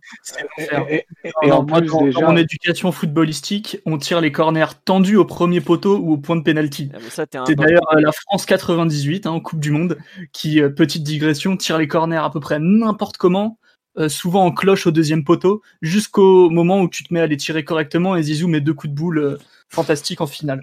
Ah, mais Simon, déjà, déjà, si, déjà, Simon, nous on jouait avec des ballons en cuir déjà. Ça change un peu tout, tu vois. C'est un peu plus dur à les lever plutôt que, que tes ballons de baudruche d'aujourd'hui. Mais euh, pour revenir, pour revenir à Le Guen qui tire les corners, déjà, d'où un défenseur central aujourd'hui enfin un joueur qui commence euh, un match en position de défenseur central va se retrouver à tirer un corner offensif. C'est dire à quel point le match était totalement déluré. Parce que aujourd'hui, tu n'as aucun entraîneur qui prendrait le risque de, déstructurer sa défense au point de faire faire 80 mètres à son, à son défenseur central pour qu'il tire un corner. Truc d'entraîneur aussi, sur le corner où il y a égalisation, Cruyff a fait un changement défensif. C'est un truc aujourd'hui qu'on voit tout, tout, maintenant, plus personne ose faire des changements défensifs sur les, les coups de pied arrêtés. Quoi. Ah, oui, bah oui, on te dit que c'est interdit, que c'est presque une insulte au football. Et ça, c'est marrant. et, on me le signale sur le live aussi, c'est 8 Français contre 8 Espagnols. Oui, parce que c'était la règle. Après, euh, c'est trois étrangers maximum. Après, euh, ouais, voilà, côté PSG, vu que Ricardo est absent, on, peut aligner Rai et Valdo, mais ça a longtemps été un choix à faire. Quoique, il y a même un match où on a dû sacrifier Monsieur Georges, mais bon, ça c'est une autre histoire du PSG. On en reviendra peut-être sur cette rencontre une prochaine fois. Mais oui, il y a aussi les maillots Liptonic, c'est très années 90. Il y a énormément d'éléments très, très années 90. Mais, euh, oh, et Nike Tempo, formidable père. La dignité incarnée. Elle tenait plus longtemps que les paires de maintenant. Hein. Ah, ça, ah c'est sûr. C'est pas vos mercurial fluo, ça. donc il y a beaucoup d'éléments qui sont très marqués dans leur époque, mais effectivement, il y a aussi des trucs très novateurs. Enfin, aujourd'hui, euh, enfin, il y a du 4-3-3, du, 4, du 3-4-3, euh, du 3-3-1-3. Enfin, ça aurait pu être Bielsa sur le banc du PSG ce soir-là, par exemple. C'est ça qui est. il n'y avait pas de marquage individuel. non, mais dernière anecdote, euh, et un truc très années 90, et après on, arrêtera de faire les vieux cons. À la 30e minute, Louis, il se grille une clope. Tranquillement. Tranquillement, vraiment. Le match se déroule bien. Bon, bah, je m'en allume tranquille. je crois qu'il il avait poussé le mimétisme de Cruyff jusque-là. Ah bah, avec son, son, immense manteau de pervers et, et ses euh, eh, Je peux vous dire que Louis. Il faudrait euh, mettre un peu de respect sur le nom de Louis Fernandez, monsieur Piotr. C'est sûr. non, mais Louis. raison, Dan. Dès le tirage au sort, en fait, il s'est entraîné à devenir Johan Cruyff, quoi. C'était son objectif. Il voulait devenir euh, l'égal de son maître. Il voulait le... Enfin, c'est à la limite de la singerie, quoi. C'est trop marrant, mais enfin, Louis, il n'en pouvait plus. C'est obligé que pendant deux mois avant le match, euh, il... regardait le portrait de Johan Cruyff pendant dix minutes euh, au-dessus de son On nous dit sur le live Louis la sucette, mais ça c'est le deuxième passage de Louis. Le premier ah, passage, il fumait des clopes. Ça c'est Louis Samba. Et oui, à l'époque, ils avaient le droit de fumer sur les bancs de touche parce que c'est c'était c'était que c'était toléré et tout. on voit même, si, je sais pas si vous voyez les les gens qui fument en tribune. Les, gens qui fument en tribune. on voit le kiné Joël Lehir avec ses grosses lunettes de l'époque et tout. Enfin, il y a plein d'éléments très très années 90, mais bon, c'était un match de l'époque tout simplement. Mais un match. Rai avait le numéro 5. Exactement, parce qu'à l'époque, on jouait avec les numéros de 1 à 11. Et au PSG, le 10, ce n'était pas Rai, c'était Valdo. Et oui. Ginola avait le tout, 11. Tout rail, qu'il était. Hein. Voilà, pour vous dire que. Aujourd'hui, aujourd'hui ce serait peut-être impensable, tu vois, que ah que qu'un champion du monde, meilleur joueur, euh, l'un des, qui est le meilleur joueur du, un des meilleurs joueurs du monde quand il arrive au PSG, se retrouve à faire un match. Enfin, je sais pas, imagine Neymar avec le, je sais pas, le numéro de Diallo, quoi. Enfin, c'est presque ça, quoi. C'est ça. Parce que euh, tout le monde a gardé son petit numéro, puisque bah, tous ils sont. Voilà, et on se retrouve avec un trou, à savoir le, 5, qui est celui du défenseur central, qui d'habitude était euh, Roche, puisque de mémoire Ricardo est plutôt le 4. Ouais, c'est Roche le 5. Et bien Roche étant suspendu, Comboiré a gardé son numéro de latéral, enfin, tu hop hop hop, et t'arrives à Rai avec le 5. Quoi. Et, et, juste pour revenir sur, euh, sur Rai, il fait, il fait vraiment un match, et on en parlera peut-être, peut-être ça fera un pont vers les perfs individuels, Rai, il fait un match vraiment de sacrifice. Sa première mi-temps, il la, il passe à colmater des brèches, à faire des appels dans le vide, parce que c'est un joueur qui était énormément taillé à ce moment-là, parce qu'il n'avait pas de mobilité très peu d'impact sur le terrain.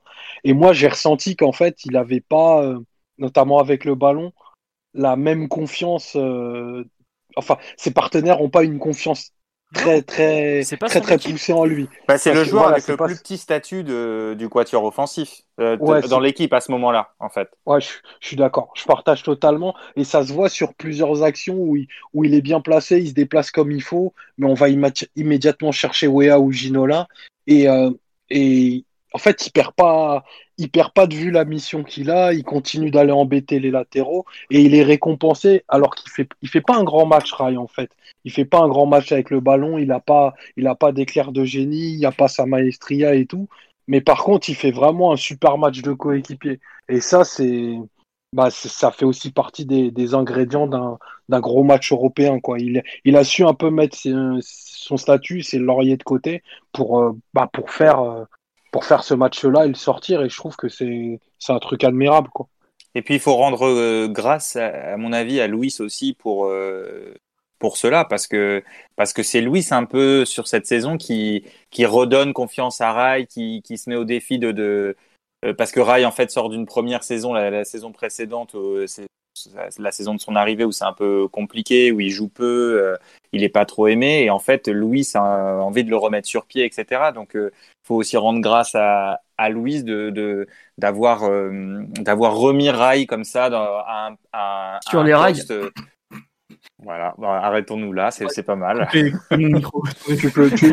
Bonne soirée à toi. Allez, salut. Simon, Simon, Simon. Qu'est-ce qu'on va faire de toi, mon pauvre? Ah, ça, pour, pour nous vendre du Paredes, il y a du monde, mais pour respecter Rai, il n'y a personne. Hein. Bref. Euh, non, mais oui, euh, par contre, c'est marrant, c'est que tu parles du, du, match de sacrifice de Rai. Moi, je trouve que Valdo, quelque part, je, le trouve encore plus sacrifié parce qu'il se retrouve dans un rôle bâtard euh, entre 8 et 10, à défendre comme un chien, à remonter des ballons et tout. Ah, mais Valdo, c'est un ingénieur du foot, donc on en parlera, on en parlera tout à l'heure, mais il fait un match incroyable. C'est incroyable ce qu'il fait. Sur le déroulement de la partie, la bataille tactique, est-ce qu'il y a autre chose que vous voulez rajouter? Moi, il y a un truc qui me déçoit un peu, c'est euh, il reste du temps quand Guérin marque. Je crois que c'est la 84e.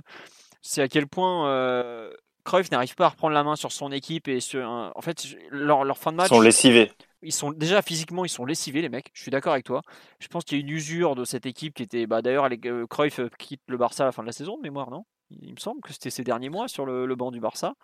Oui, c'est la, la saison un peu de la fin de, la fin de, la fin de cycle. Ah, c'est la fin du règne, hein, clairement. Et ben, c'est Hudson qui arrive après, si je me trompe pas, non? Enfin bref, on s'en fout des Catalans. Non, mais euh, plus sérieusement, la fin de rencontre, euh, il n'y a plus aucune. Euh, il a plus de mainmise. En fait, il a, son équipe est perdue et je trouve qu'il n'arrive pas à la remettre en place. Quoi. Alors que c'est il passe le temps à jouer long vers notre surface. C'est très, très. Enfin, eux, pour le coup, ils perdent vraiment de vue leur, euh, leur stratégie de base et ils se mettent un peu à, jouer le tout pour le tout en balançant, en arrosant vers la surface.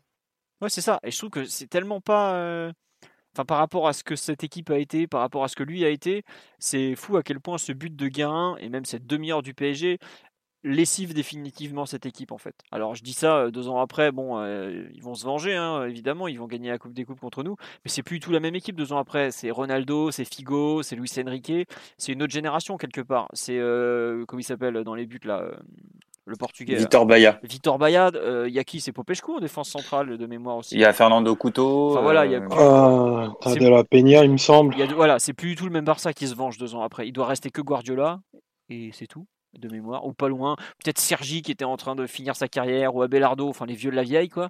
Mais c'est plus du tout la même équipe. Et je trouve que quelque part, la, façon dont le PSG va tordre ce Barça, je sais pas s'ils seront champions en fin d'année d'ailleurs.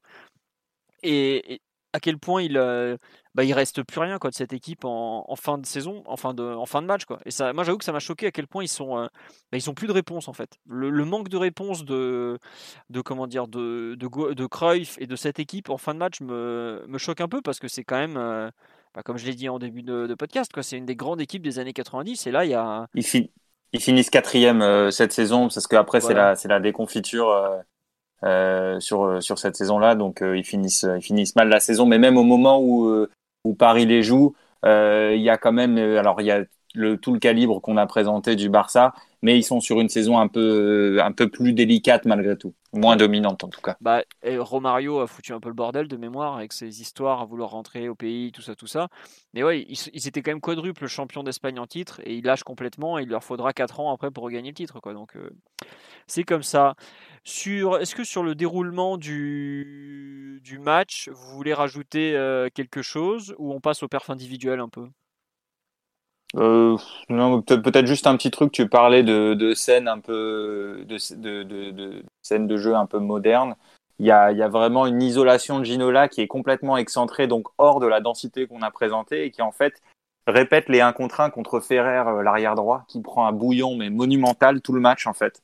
Et, euh, et, donc il y a un peu ce schéma de on isole les liens en 1 contre 1 qui va essayer de faire une différence et ensuite il centre à l'opposé. Et souvent il y a Wea, voire Rai. Et il y a plusieurs actions de ce type-là et c'est typiquement euh, des choses qu'on a pu voir par exemple, je sais pas, au Bayern de Guardiola ou des, des, des, choses comme ça et qui pour le coup étaient assez modernes parce que vraiment très mécanisées. Ah ben là, par exemple... Je trouvais ça assez corrigé d'ailleurs au fur, au fur et à mesure de la première mi-temps où au début euh, euh, Ginola domine vraiment tous ses duels offensifs et au bout d'un moment, euh, on, lui en met, on lui en met un peu plus dans, dans sa zone. Il y a souvent une correction du, du relayeur droit qui va filer un coup de main au genre de Ivan, truc. Ivan va aider Ferrer. C'est la menace numéro un, euh, très très claire au début du match. Et, et Mais je trouve qu'il ouais. Et il sans succès, enfin avec un succès relatif en tout cas, ils vont essayer de bloquer un petit peu plus Ginola après que après qu'il ait fait de, de l'arrière droit sa victime du soir. Ouais, et on peut regretter dans le PSG actuel que parfois les, les, les, les, joueurs les plus talentueux soient pas dans le, mis dans les meilleures dispositions pour tout un tas de raisons. Euh, Et là, je trouve que vraiment, il est, c'est la configuration idéale pour lui. Hein. En gros, il se retrouve, euh, là, Louis a fait en sorte qu'il se retrouve régulièrement euh, dans des situations de 1 contre 1, même si le Barça corrige. Mais en même temps, euh, Ivan, le relayeur droit dont tu parles, Simon, il est aussi, il doit aussi s'occuper de, de, de, la densité axiale. Donc, il peut pas, c'est, pour ça qu'ils sont toujours entre deux et donc ils ont du mal à faire une prise à deux vers Ginola. Et c'est vachement bien organisé par, euh, par le PSG. Et donc, on se régale à voir euh, Ginola dans ce match euh, enchaîner les dribbles. Je sais pas, il a dû passer une dizaine de dribbles, je pense. C'est un truc. Euh, c'est beaucoup, hein, ah déjà. C'est énorme, mais il est, il est, il est impressionnant. Et on revient. Ferrer, c'est pas un peintre. Hein. Ferrer, c'est l'arrière droit ah, titulaire. de, c'est l'arrière droit titulaire de l'Espagne. Euh, il est champion olympique 92. Il est quart de finaliste de la Coupe du Monde 94. L'Euro 96, pareil, il est titulaire. C'est un mec qui doit avoir une quarantaine de sélections en équipe d'Espagne. Hein. Euh, tous les tous les joueurs dont on parle, la Sergi, l'arrière gauche, pareil, c'est un international. Il se fait déglinguer par OEA toute la rencontre, mais c'est, c'était les titulaires du Barça et ça a été les titulaires. Ça, il y avait une grosse partie de l'ossature de l'équipe d'Espagne. Hein. Même Baquero, il doit bien avoir une quarantaine de sélections avec l'équipe d'Espagne, lui. Oh, peut-être pas, lui était trop catalan de mémoire. Euh. Enfin bref, euh, toujours euh, titre. Ah non, non, mais c'est une grosse équipe, c'est assez clair. Hein, c'est c'est pas, voilà. Bakiro, 37 C'est pas Dortmund. Ce que je veux dire, c'est pas le Dortmund de maintenant, avec tout le respect non, mais j'ai pour le Borussia Dortmund, qui est une belle équipe, et ça n'a vraiment rien à voir. C'est un autre calibre. Ah non, là c'est une affiche qui est qui aujourd'hui, enfin à l'époque c'était un quart de finale, mais ça aurait pu être une demi-finale sans problème. Hein. Sans problème. Voilà. On nous dit Ginola il glissait sur l'herbe, mais Ginola était tellement plus que ça encore. Est-ce qu'on a un joueur euh, aussi beau que Ginola euh, aujourd'hui dans le PSG Impossible. Ah, Impossible. Ah, je sais pas. Impossible. La façon qu'il a de caresser le ballon de, de Verratti, il y, a, quelque chose aussi, je trouve. Non, mais ah, mais il y a le physique aussi. Mais après, voilà, il n'a a pas la, classe de l'autre. C'est un rase-moquette. Voilà, non, mais c'est vrai en plus. Non, mais t'as raison quand tu dis ça, c'est qu'il n'a pas l'amplitude physique et la, la, taille de Ginola. Ginola, ce qui le rendait aussi élégant, c'est qu'il était grand, il était élancé. Euh, il avait un, bon, il avait un style fou évidemment. Enfin, il faisait le mannequin et tout, mais c'est oui parce qu'à l'époque Ginola était mannequin aussi et que ça faisait beaucoup parler dans le football français. Euh, surtout Luis Fernandez. Ah, ça faisait parler les jaloux comme on dit. Mais le, Ginola en jouait énormément. Ginola était beau gosse comme pas permis et il disait ouais, euh, il se fout de ma gueule euh, par derrière, mais c'est les premiers à venir me demander comment c'est d'être mannequin quoi. Donc c'était exactement ça. C'était bon voilà. Euh, on va attaquer les perfs individuels un peu du match parce qu'il y a quand même de quoi dire. Bon, bah, en fait, c'est ça qui est fou, c'est que c'est un gros match. Et par exemple, pour attaquer euh, par le gardien, Laman n'a pratiquement rien à faire. Il fait un, on en a parlé, il, a, gagne un duel clé à la 65e contre Rosemary. Il en gagne deux en fait. Il en gagne euh, deux autour de l'heure de jeu. Les deux viennent d'actions similaires côté gauche où, où tu as un mec différent à chaque fois qui peut s'engouffrer dans l'espace autour de Comboiré. Et, du coup, ouais, deux grosses situations individuelles pour lui à gérer, il sort bien les deux. Voilà, mais effectivement, après, on le voit beaucoup euh, sur des relances, au pied, à la main, comme euh, l'a dit Dan et tout. Mais c'est vrai que pour un, pour un gardien qui affronte le Barça de l'époque, il n'a pas non plus 10 000 trucs à faire. Quoi. Rien que ça, ça montre la qualité du, du match des Parisiens. Quoi. Ah, une petite stat, une, juste une petite stat pour finir. Euh, euh, en gros, euh, la possession, c'est 47-53, donc 53 pour le, pour le Barça à la fin du match. Hein. Et il y a une stat beaucoup plus intéressante, juste avant qu'on passe au perfindive, c'est qu'en gros, Paris, ça, trois quarts de sa possession s'est fait dans le camp adverse. C'est énorme. Et le Barça, seulement 42% de sa possession s'est fait dans le camp adverse. Donc ça, ça dit beaucoup de choses de la domination, pas forcément en termes de, de, de, de, de, temps avec le ballon du PSG, mais en termes de domination territoriale, c'est euh, c'est énorme d'avoir trois quarts de sa possession dans le camp adverse. C'est un truc énorme. C'est très rare Bah, le PSG, dès qu'ils récupèrent, ils vont de l'avant et voilà, ils font, ils enchaînent des temps de jeu. ouais, puis tu les as bien, bien enfermés en deuxième mi-temps dans leur, euh, dans leur camp. Euh. Ouais. Sur un, un, énorme temps fort quand même, un temps fort de presque une demi-heure, plus d'une demi-heure. Hein, c'est même aujourd'hui. Euh, à ce niveau-là de compétition face à des équipes euh, euh, plus fortes que toi sur le papier, leur mettre 30 minutes de temps fort dans leur camp, c'est c'est quand même assez exceptionnel. C'est ce que c'est ce que peut faire c'est ce qu'a pu faire Liverpool dans un style un peu un peu différent mais tu prends tu prends une tornade, tu prends des, des vagues physiques, des redoublements techniques et, et puis tu tu vois plus le jour. Et ça enfin c'est magnifique. Euh, sur les, les, latéraux, il y a quand même donc Kobos à droite, Colter à gauche. Qui veut en parler un peu de, de nos deux latéraux Vas-y Simon. Bah, Kobos, je trouve qu'il fait tant à l'aller qu'au retour, il, il est pas planqué mais presque. C'est pas un joueur que tu remarques beaucoup. Il est ni dans les bons coups ni dans les mauvais coups forcément. Euh, après lui, pour le coup, euh, en cette occurrence, il avait fort à faire sur le match retour vu que le Barça est quand même passé beaucoup beaucoup de son côté. Donc il a été euh, il a été mis en difficulté plusieurs fois. Mais mais après c'était aussi le le risque qu'a pris Louis quoi. C'était bah tu joues haut, tu joues exposé il euh, y a forcément des situations où, tu vas devoir concéder un peu sur ta profondeur. C'est vrai que Kobo était, euh, était un peu euh, une victime collatérale de ce truc. Après, individuellement, il n'est pas catastrophique du tout.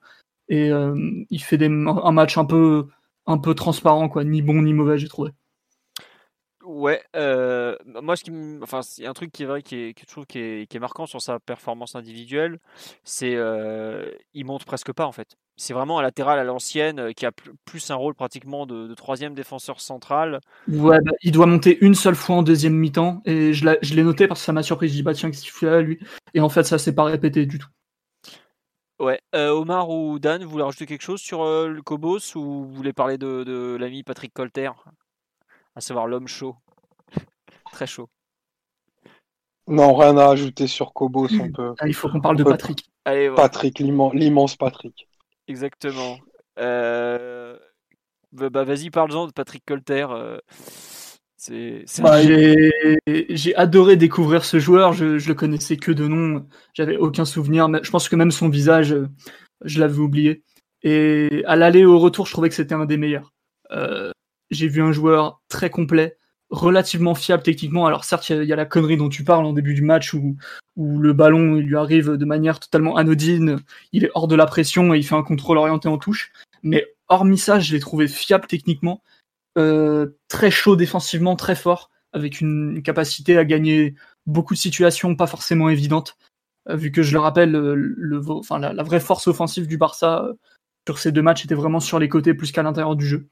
Donc euh, Colter, euh, en plus, il, nous gratifie d'une intervention défensive totalement décisive. Ça doit être à la 87e ou à la 88e où il y a un déboulé en contre-attaque du Barça côté gauche avec un centre vers l'opposé et à, toute vitesse avec un centre très très tendu euh, un peu à mi-hauteur et lui il s'en sort avec un tacle glissé totalement fou qui, débouche ensuite sur un cafouillage où, où la masse emploie, ou Camboiré a deux doigts de, tuer un mec en lui mettant un coup de genou dans un coup de genou sauté dans le dos. Donc, euh, non, immense sauvetage et, et Colter, j'ai adoré sa double prestation. Je trouvais que c'était vraiment euh, un des hommes forts de ta défense. Quoi tu l'as jamais vu dans un PSG quand il était chaud, prêt à se battre avec tout ce qui passait. C'était le meilleur Colter à ce moment-là. Euh, Dan ou Omar pour compléter sur match de Colter euh,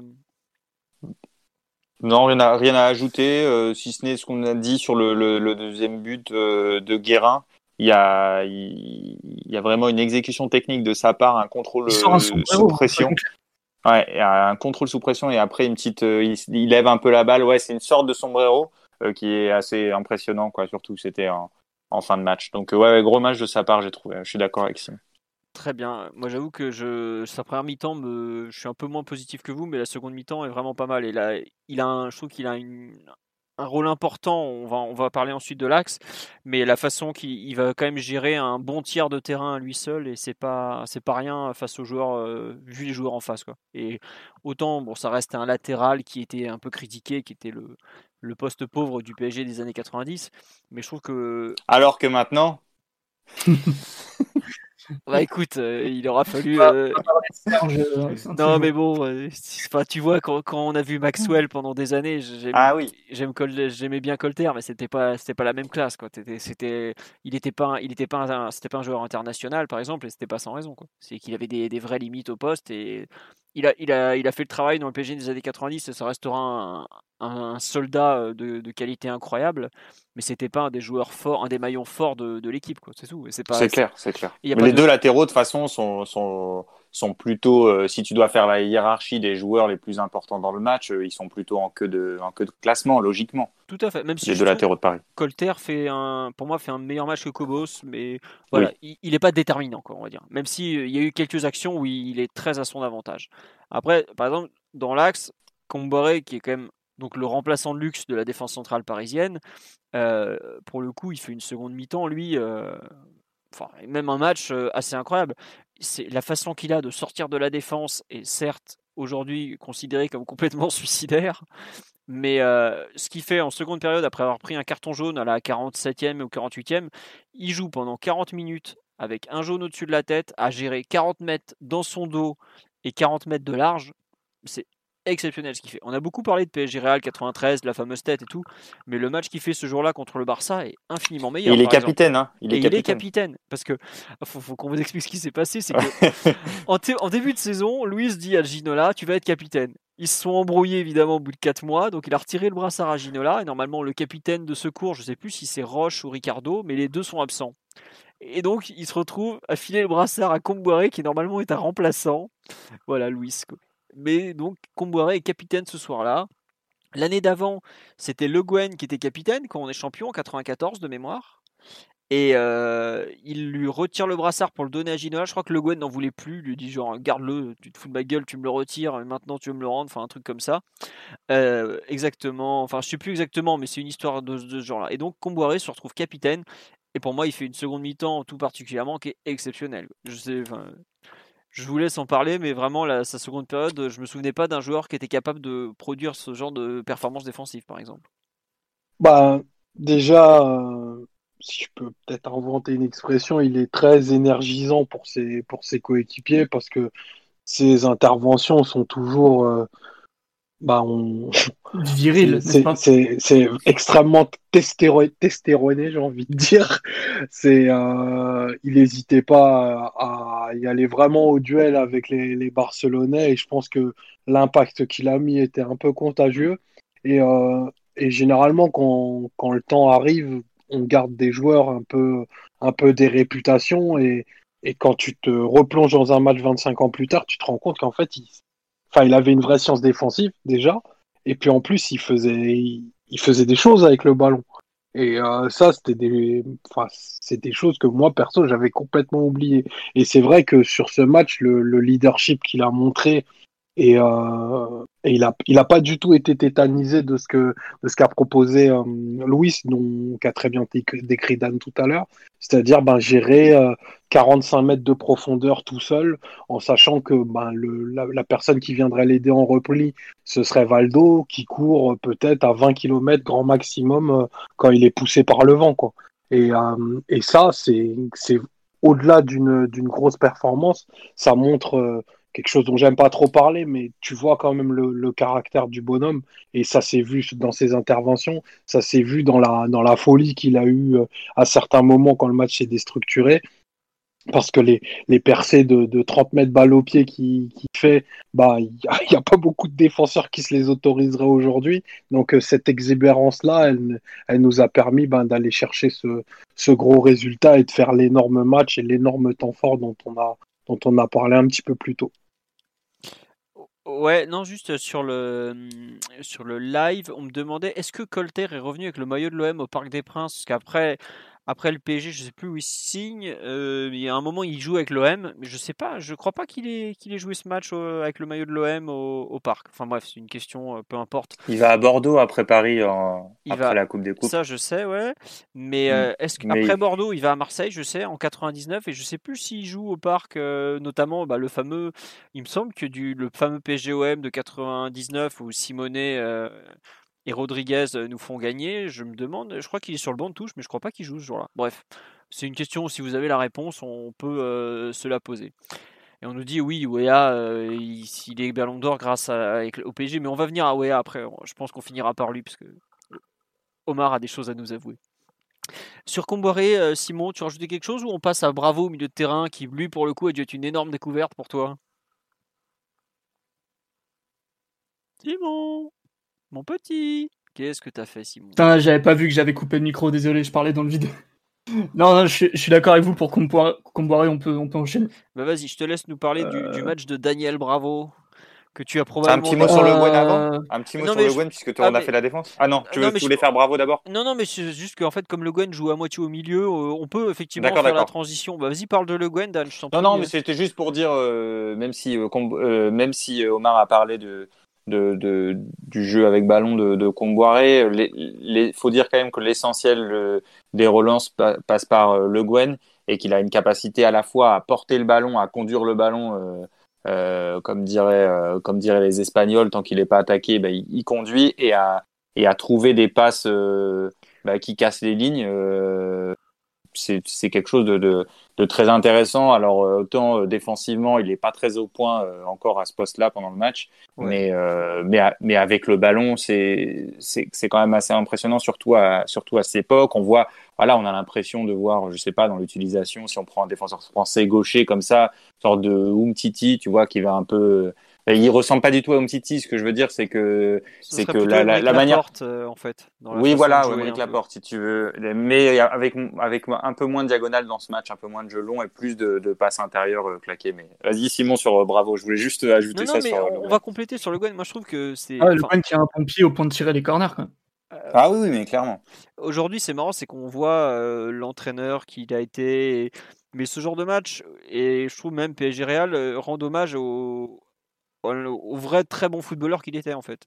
Savoir que, enfin, il joue en défense, mais ses qualités sont plus avec le ballon, dans la relance, dans l'apport au jeu, le jeu long qu'il a notamment, bah, les corners, tout ça, mais même le jeu long en général qu'il a, la frappe de balle, plus que dans son placement de défenseur central. On le voit sur des, il a du mal à gérer en termes de, mobilité, notamment avec ses grandes jambes, tout ça, mais le joueur qu'il était était quand même un, formidable milieu de terrain de ce PSG là qui, qui, a quand même été au bout d'une Coupe d'Europe. Mais vraiment, en fait, en tant que défenseur, on voit qu'il n'est est pas, pas encore au point, et c'est bien pour ça d'ailleurs qu'il sera plus à l'aise dans une défense à 3 qu'à 4, au moins au début, puisqu'il a deux stoppers pour l'encadrer.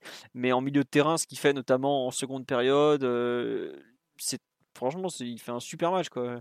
Après, moi, c'est un joueur que j'ai adoré, mais donc je suis pas forcément très objectif, mais vraiment le, revoir, revoir ce pied gauche qui a quand même été avec Leonardo, probablement le meilleur pied gauche parisien des années 90, c'est un grand bonheur pour le coup.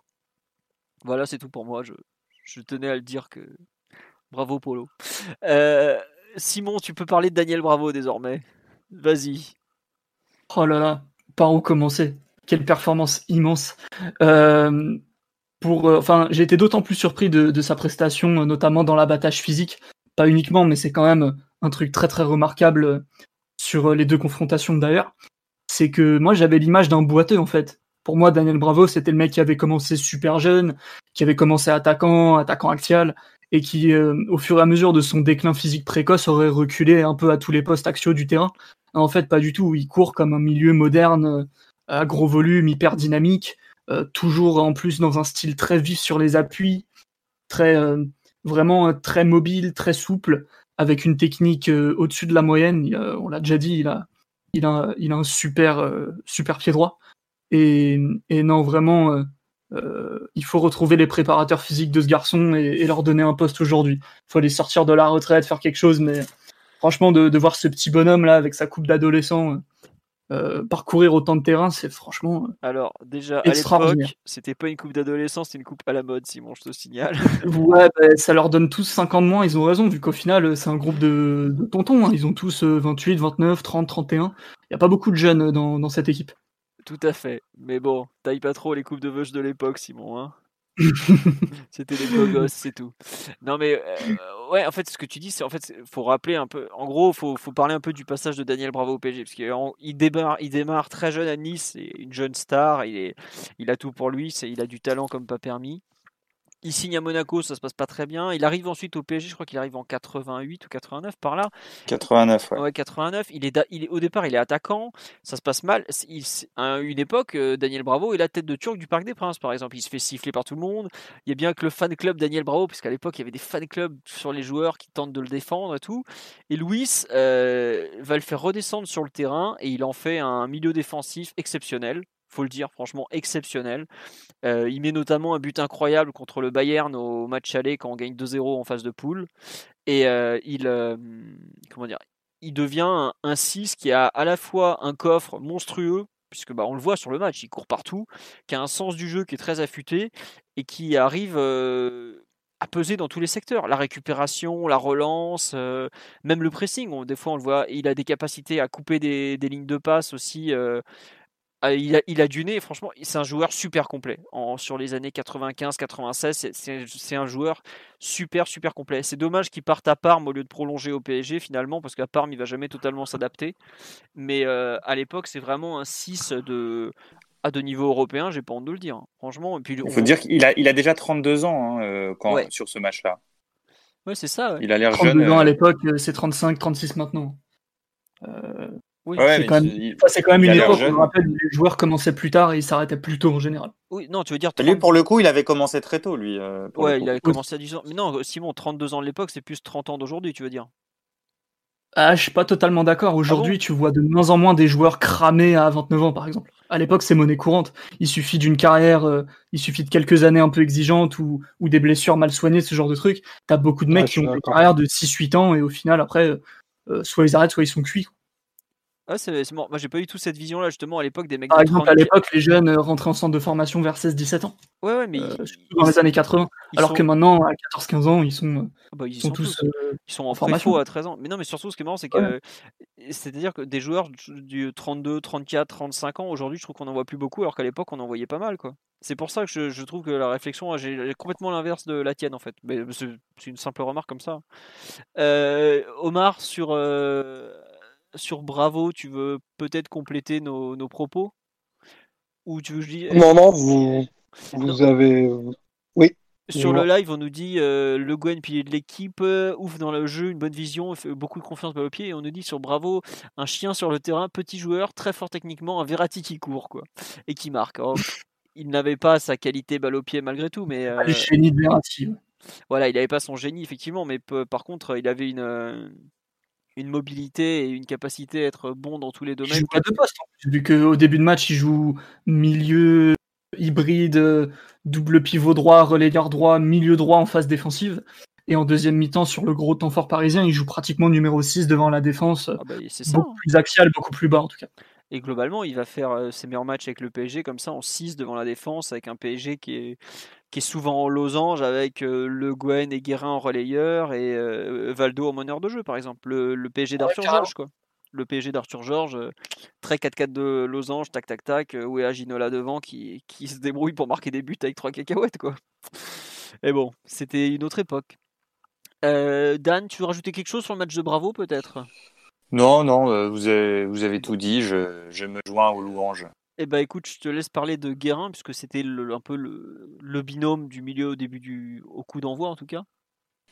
Euh, oui, ce que je disais euh, tout à l'heure, c'est que que pour moi, il a, même s'il marque le but, il est, il est un peu moins moins important. Enfin, il a moins d'influence dans le match et puis dans, dans, le jeu globalement.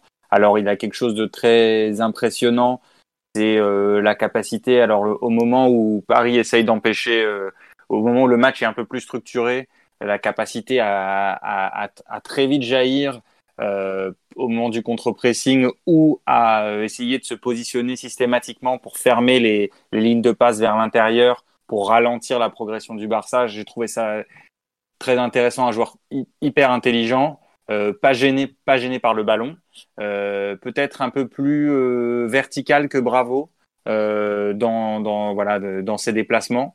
Et puis, puis, puis bon, après on est forcément obligé de parler de son but, mais on, on, a déjà tout entendu là-dessus, et puis nous on, a, en a déjà dit beaucoup. Mais, mais voilà, j'ai été aussi impressionné par, par son abattage, mais j'avais plus l'image d'une de, espèce de, de, chien fou que, que concernant Bravo. Donc sur Bravo, ça m'a davantage marqué de le voir comme ça cavaler partout. Sur Guérin, j'avais cette image déjà là en tête. D'accord. Euh, ouais, c'est marrant parce que euh, moi le match qui fait, je trouve que c'est un peu l'image que j'en avais, une sorte de travailleur de l'ombre euh, avec des qualités vraiment développées qu'il qu'il a ouais, voilà qu'il a très bien su exploiter dans les années 90 parce que avant le match, euh, avant le match, pardon, avant le podcast, Simon nous demandait mais Guérin, entre guillemets, il valait quoi dans les années 90 C'était un super 8 dans les années 90, Guérin. C'est un mec qui est, qui est, titulaire en équipe de France à l'Euro 96 par exemple. C'est quand même non, c'est pas rien dans les 8 de l'époque, il, il, pèse hein, quand même, on peut le dire. Hein. Omar, tu as un avis, j'imagine, sur l'ami Vincent Guérin, quand même, qui est une des références de, bah. de la période, quoi. Assurément, qui en plus, si tu le mets en perspective de la double confrontation, il est, j'ai trouvé très très bon au match aller, perso. Et, euh, et, là, dans un rôle un peu, un peu plus obscur, parce qu'il joue quand même plus bas sur le terrain que ce qu'il ne faisait à l'accoutumée, euh, il fait un match euh, avec beaucoup de courage, parce que il le joue, il le joue quand même en grande partie blessé ce match ah oui, c'est vrai, on l'a pas dit ça, exact. Avec une épaule, avec une épaule disloquée. Et euh, il, coupe, il coupe un certain nombre de, de transitions, on peut déjà appeler ça comme ça, barcelonaises. Il intercepte beaucoup de ballons.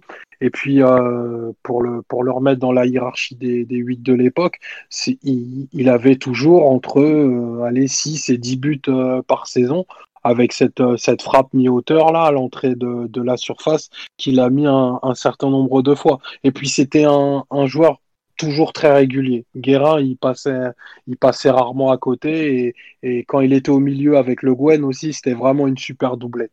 Donc euh, ouais, un, un joueur, euh, un joueur qui avait, qui avait de la valeur et un joueur, un joueur club quoi, qui avait, qui incarnait quand même quelque chose, peut-être pas le côté côté euh, star de, de, Canal Plus et tout, mais qui arrivait à incarner le, le, le, Paris Saint-Germain et, et, ça c'est des trucs euh, enfin ça a pas forcément de prix quoi. Quand tu es en quand es en tribune tu te retrouves très représenté par un, par un mec comme lui quoi. C'est marrant c'est que moi le premier maillot du PSG que j'ai eu bah, il était floqué Guérin par exemple. C'est voilà c'est ah ouais? Ah ouais, tout à fait. Ah, bon, fou, ça. bon en même temps non, mais on me l'a offert le lendemain, il était contrôlé positif à la nandrolone. Alors bon. Euh, ah, mais la, la, la nandrolone, c'était le, c'était le doliprane de l'époque. Exactement. c'est pas trop grave. c'est un simple Powerade, t'inquiète pas. Exactement. euh, on nous dit la célébration de son but, effectivement, est 13 années 90. Quand euh, tu cours comme ça, aujourd'hui, il pose comme pas permis quand il marque des buts. À l'époque, c'était une joie simple et non calculée. Bah, Ouais, aujourd'hui, tu cherches les caméras. Lui, il voulait célébrer avec le public et, il demandait en plus au public de continuer à les pousser parce que ben, il reste un peu moins de 10 minutes et n'était jamais à l'abri d'encaisser un but du Barça. Non, mais c'est vrai, c'est un peu, c'est un peu désuet, mais, mais c'est, ça, ça garde quand même beaucoup de charme. On peut remercier Bousquet sur le but. Enfin, on peut le remercier sur les deux buts parce que euh, sans doute un très grand gardien, mais lui pour le coup, euh, non, non, il met son équipe dedans. Quoi. Je peux te sur, le, sur le corner, il, sort, il, est très complet. Et, euh, et sur la le deuxième de but, Guerra, la elle frappe, est, dure, elle, est, elle est bien ouais. placée, mais elle est écrasée par chi puissante. Surtout, elle est prévisible. Il est pas masqué du tout au départ du ballon et il fait un plongeon au ralenti. On dirait un grand-père. C'est euh, terrible. Alors, terrible. Je, je, te le dis, c'était pas un grand gardien. Il a fait, je crois, il a été remplaçant pratiquement toute sa carrière au Barça. Il, a, il est resté 10 ans. Il a dû jouer quoi, même pas 100 matchs.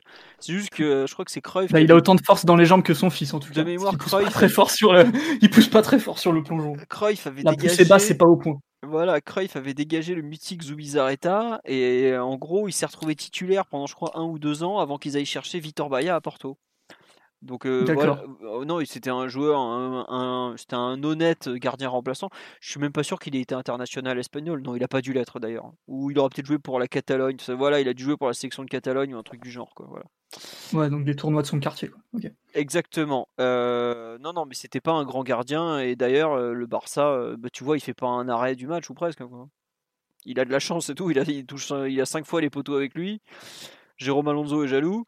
Mais à part ça, il était pas. Non, il avait des pieds par contre. Pour le coup, il avait pas, des super pieds. Pas, pas super gardien, mais très très bon footballeur. Hein, parce que voilà. vision ah, de jeu sur les ça, relances. Mais sur le fiston, du coup, tout est, tout est normal. Tout est en ordre. Ah, euh, L'ADN. Exactement. Euh, sur Guérin, non, ouais, on a un peu tout dit. Oh, on, on, va remonter sur le terrain. Le Valdo, donc on en a pas mal parlé entre le positionnement, le match un peu de. Moi, je trouve qu'il fait un match de sacrifié un peu parce que bah, on lui demande beaucoup défensivement. Euh... En deuxième mi-temps, ouais, en particulier. Bah vas-y Simon développe hein, parce que euh, bah, Valdo euh, j'avais peut-être une autre image de lui un peu fausse parce que forcément des images j'en ai vu mais des matchs entiers beaucoup moins et Valdo je sais pas j'imaginais peut-être euh, un, un, mélange entre entre Rai et Ginola un peu plus bas sur le terrain, peut-être plus dribbleur, plus euh, à prendre la lumière pour lui. En fait, non, c'est un vrai, vrai joueur d'équipe, un vrai meneur euh, par la passe, par l'intelligence de jeu, par la vision, et, qui avait aussi beaucoup d'abattage physique. Lui, pour le coup, euh, il était frêle comme tout, mais il s'engageait beaucoup. il courait énormément, et en, fin de match, clairement, tu lui, en demandes beaucoup toute la deuxième mi-temps. D'ailleurs, c'est lui qui fait la faute dans ces 30 mètres qui amènent le coup franc où il y a le but du Barça, où clairement, bah, il a un petit peu un petit peu hors d'usage dans cette position. Mais sinon, j'ai trouvé qu'au niveau du pressing, au niveau de, la capacité à, s'imposer dans, les duels, dans les 50-50 comme on dit, c'est-à-dire euh, bah, toucher un peu le ballon avant l'adversaire pour, pour le dominer. Et il a aussi plusieurs courses de, dépassement de fonction, un petit peu plus en, euh, vers, le, la 80e, je dirais, ces minutes-là, où tu le vois euh, pratiquement faire des, courses de relayeur moderne où, c'est très vertical, souvent entre le, central et le latéral adverse. Ce qui est d'autant plus vrai que Nadal a une position un peu bizarre dans cette zone-là, donc euh, ça pouvait euh, ouvrir deux trois brèches. Et vraiment, vraiment un gros match de Valdo. Et déjà au match aller, je l'avais trouvé fort et vraiment, euh, vraiment un super joueur. Il n'y a pas, y a pas à dire. Ah bah, un grand meneur de jeu, ça c'est sûr. Omar Oudan sur le, match de Valdo, même si vous voulez élargir sur le, joueur formidable qui était Candidio Filio Valdo. Moi, je vais juste dire un, petit truc, ce, qui, ce, qui, ce que j'adorais chez lui, ce que j'adore toujours à chaque fois que je revois des matchs, c'est que c'est un, c'est un, c'est un penseur du foot euh, en action en fait. Euh, il, c'est, c'est, c'est le type qui va dans l'équipe le mieux euh, repérer euh, les espaces euh, libres chez l'adversaire, soit pour pour aller chercher un coéquipier, soit pour pour emmener le ballon lui-même. Euh, c'est un joueur qui comprend les moments du match, les moments des actions, qui, sent quand est-ce qu'il faut enclencher, quand est-ce qu'il faut plutôt faire tourner ou mettre le pied.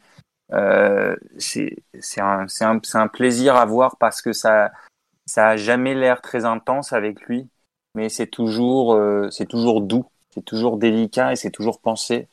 Et j'ai toujours trouvé ce joueur très agréable à voir. Moi, j'étais beaucoup plus jeune à l'époque.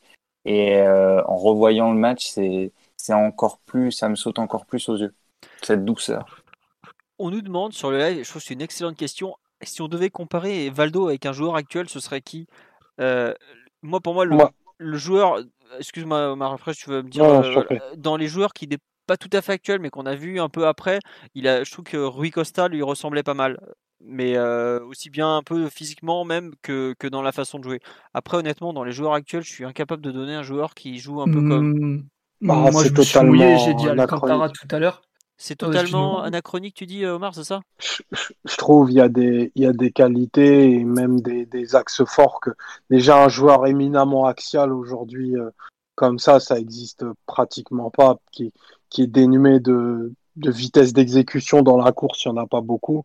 Et euh, je rejoins totalement ce qu'a dit Dan parce que j'avais employé le terme euh, bah, ingénieur du foot pour le match au travers sa compréhension euh, bah, quasiment scientifique des espaces et des temps du match. les moments où il faut accélérer, jouer plus vite, il, il saisit ça parfaitement. Et moi, ça fait, m'a fait beaucoup penser à un autre joueur que j'ai adoré et que j'ai beaucoup suivi, c'est Esteban Cambiaso, qui quelle qu'était sa position sur le terrain, qui se retrouve plus bas au milieu ou même dans la surface, arrivait toujours à avoir ben, le geste juste quand il fallait finir ou quand il fallait donner. Et il fait un match contre, contre le Barça dans, la lignée de ce que pouvait faire euh, Cambiaso. C'est des joueurs qui sont, enfin, qui, qui ont, vraiment la pleine mesure de tout ce qui se passe sur, la, sur le terrain et une maîtrise totale de, de tous les éléments, le temps, l'espace et tout ça. Et ça, c'est des joueurs qui n'ont pas de prix, quoi, tellement, tellement ils sont forts et importants pour, pour un coach et une équipe. En fait, sur live, on nous propose pas mal de noms. On nous dit euh, Xavi, bah, il avait de Xavi cette euh, science du timing, du tempo, euh, cette capacité à jouer un peu, des fois en marchant, alors tous les autres courent autour de lui, par exemple. mais Contrairement à Xavi. Mmh, moins fort techniquement quand même. Oui, il est moins fort techniquement. Oh, quoique, euh, je t'assure qu'il il était, il était chaud, Valdo, quand même. Euh. Ah, Xavi, quand même, philo. Oui, mais même. Ah, mais tu connais très mal Valdo. Pour le coup, mais c'était un autre, un autre football aussi. Et puis il a pas joué dans, dans des équipes euh, qui avaient 70% de possession de balle comme le Barça, comme Xavi ou entre guillemets Xavi avait un rôle d'ordonnateur. Valdo, on lui demandait beaucoup plus. On t'a vu tout ce qu'on lui demandait de défendre aussi déjà. C'était vraiment un meneur de jeu euh, un peu différent et surtout je trouve qu'il euh, il a plus été il, avait des vraies capacités à jouer le, dribble en comment dirais-je pas le contre-pied, mais un peu le, contre-temps en fait. la feinte, tout ça, c'est des trucs que Xavi fait pas beaucoup, la feinte par exemple. Il a du Eusil un peu dans le, je trouve, dans le, on petit Eusil, c'est un nom qu'on donne, dans le, la capacité à dribbler euh, en cassant le tempo un peu, je trouve. Je sais pas si, si vous voyez ce que je veux dire. Mais oui, oui, mais euh, y a, moi je suis d'accord avec le côté anachronique, euh, mais si on doit comparer avec un joueur, je le vois plus comme se rapprocher un peu plus d'Ozil. Je suis moins d'accord, euh, Simon, sur Alcantara parce qu'il y a la, tonicité d'Alcantara, le, le, dynamisme euh, sur la première touche, par exemple, ou sur le. La, il a une meilleure vitesse d'exécution, mais dans ce profil de milieu très axial.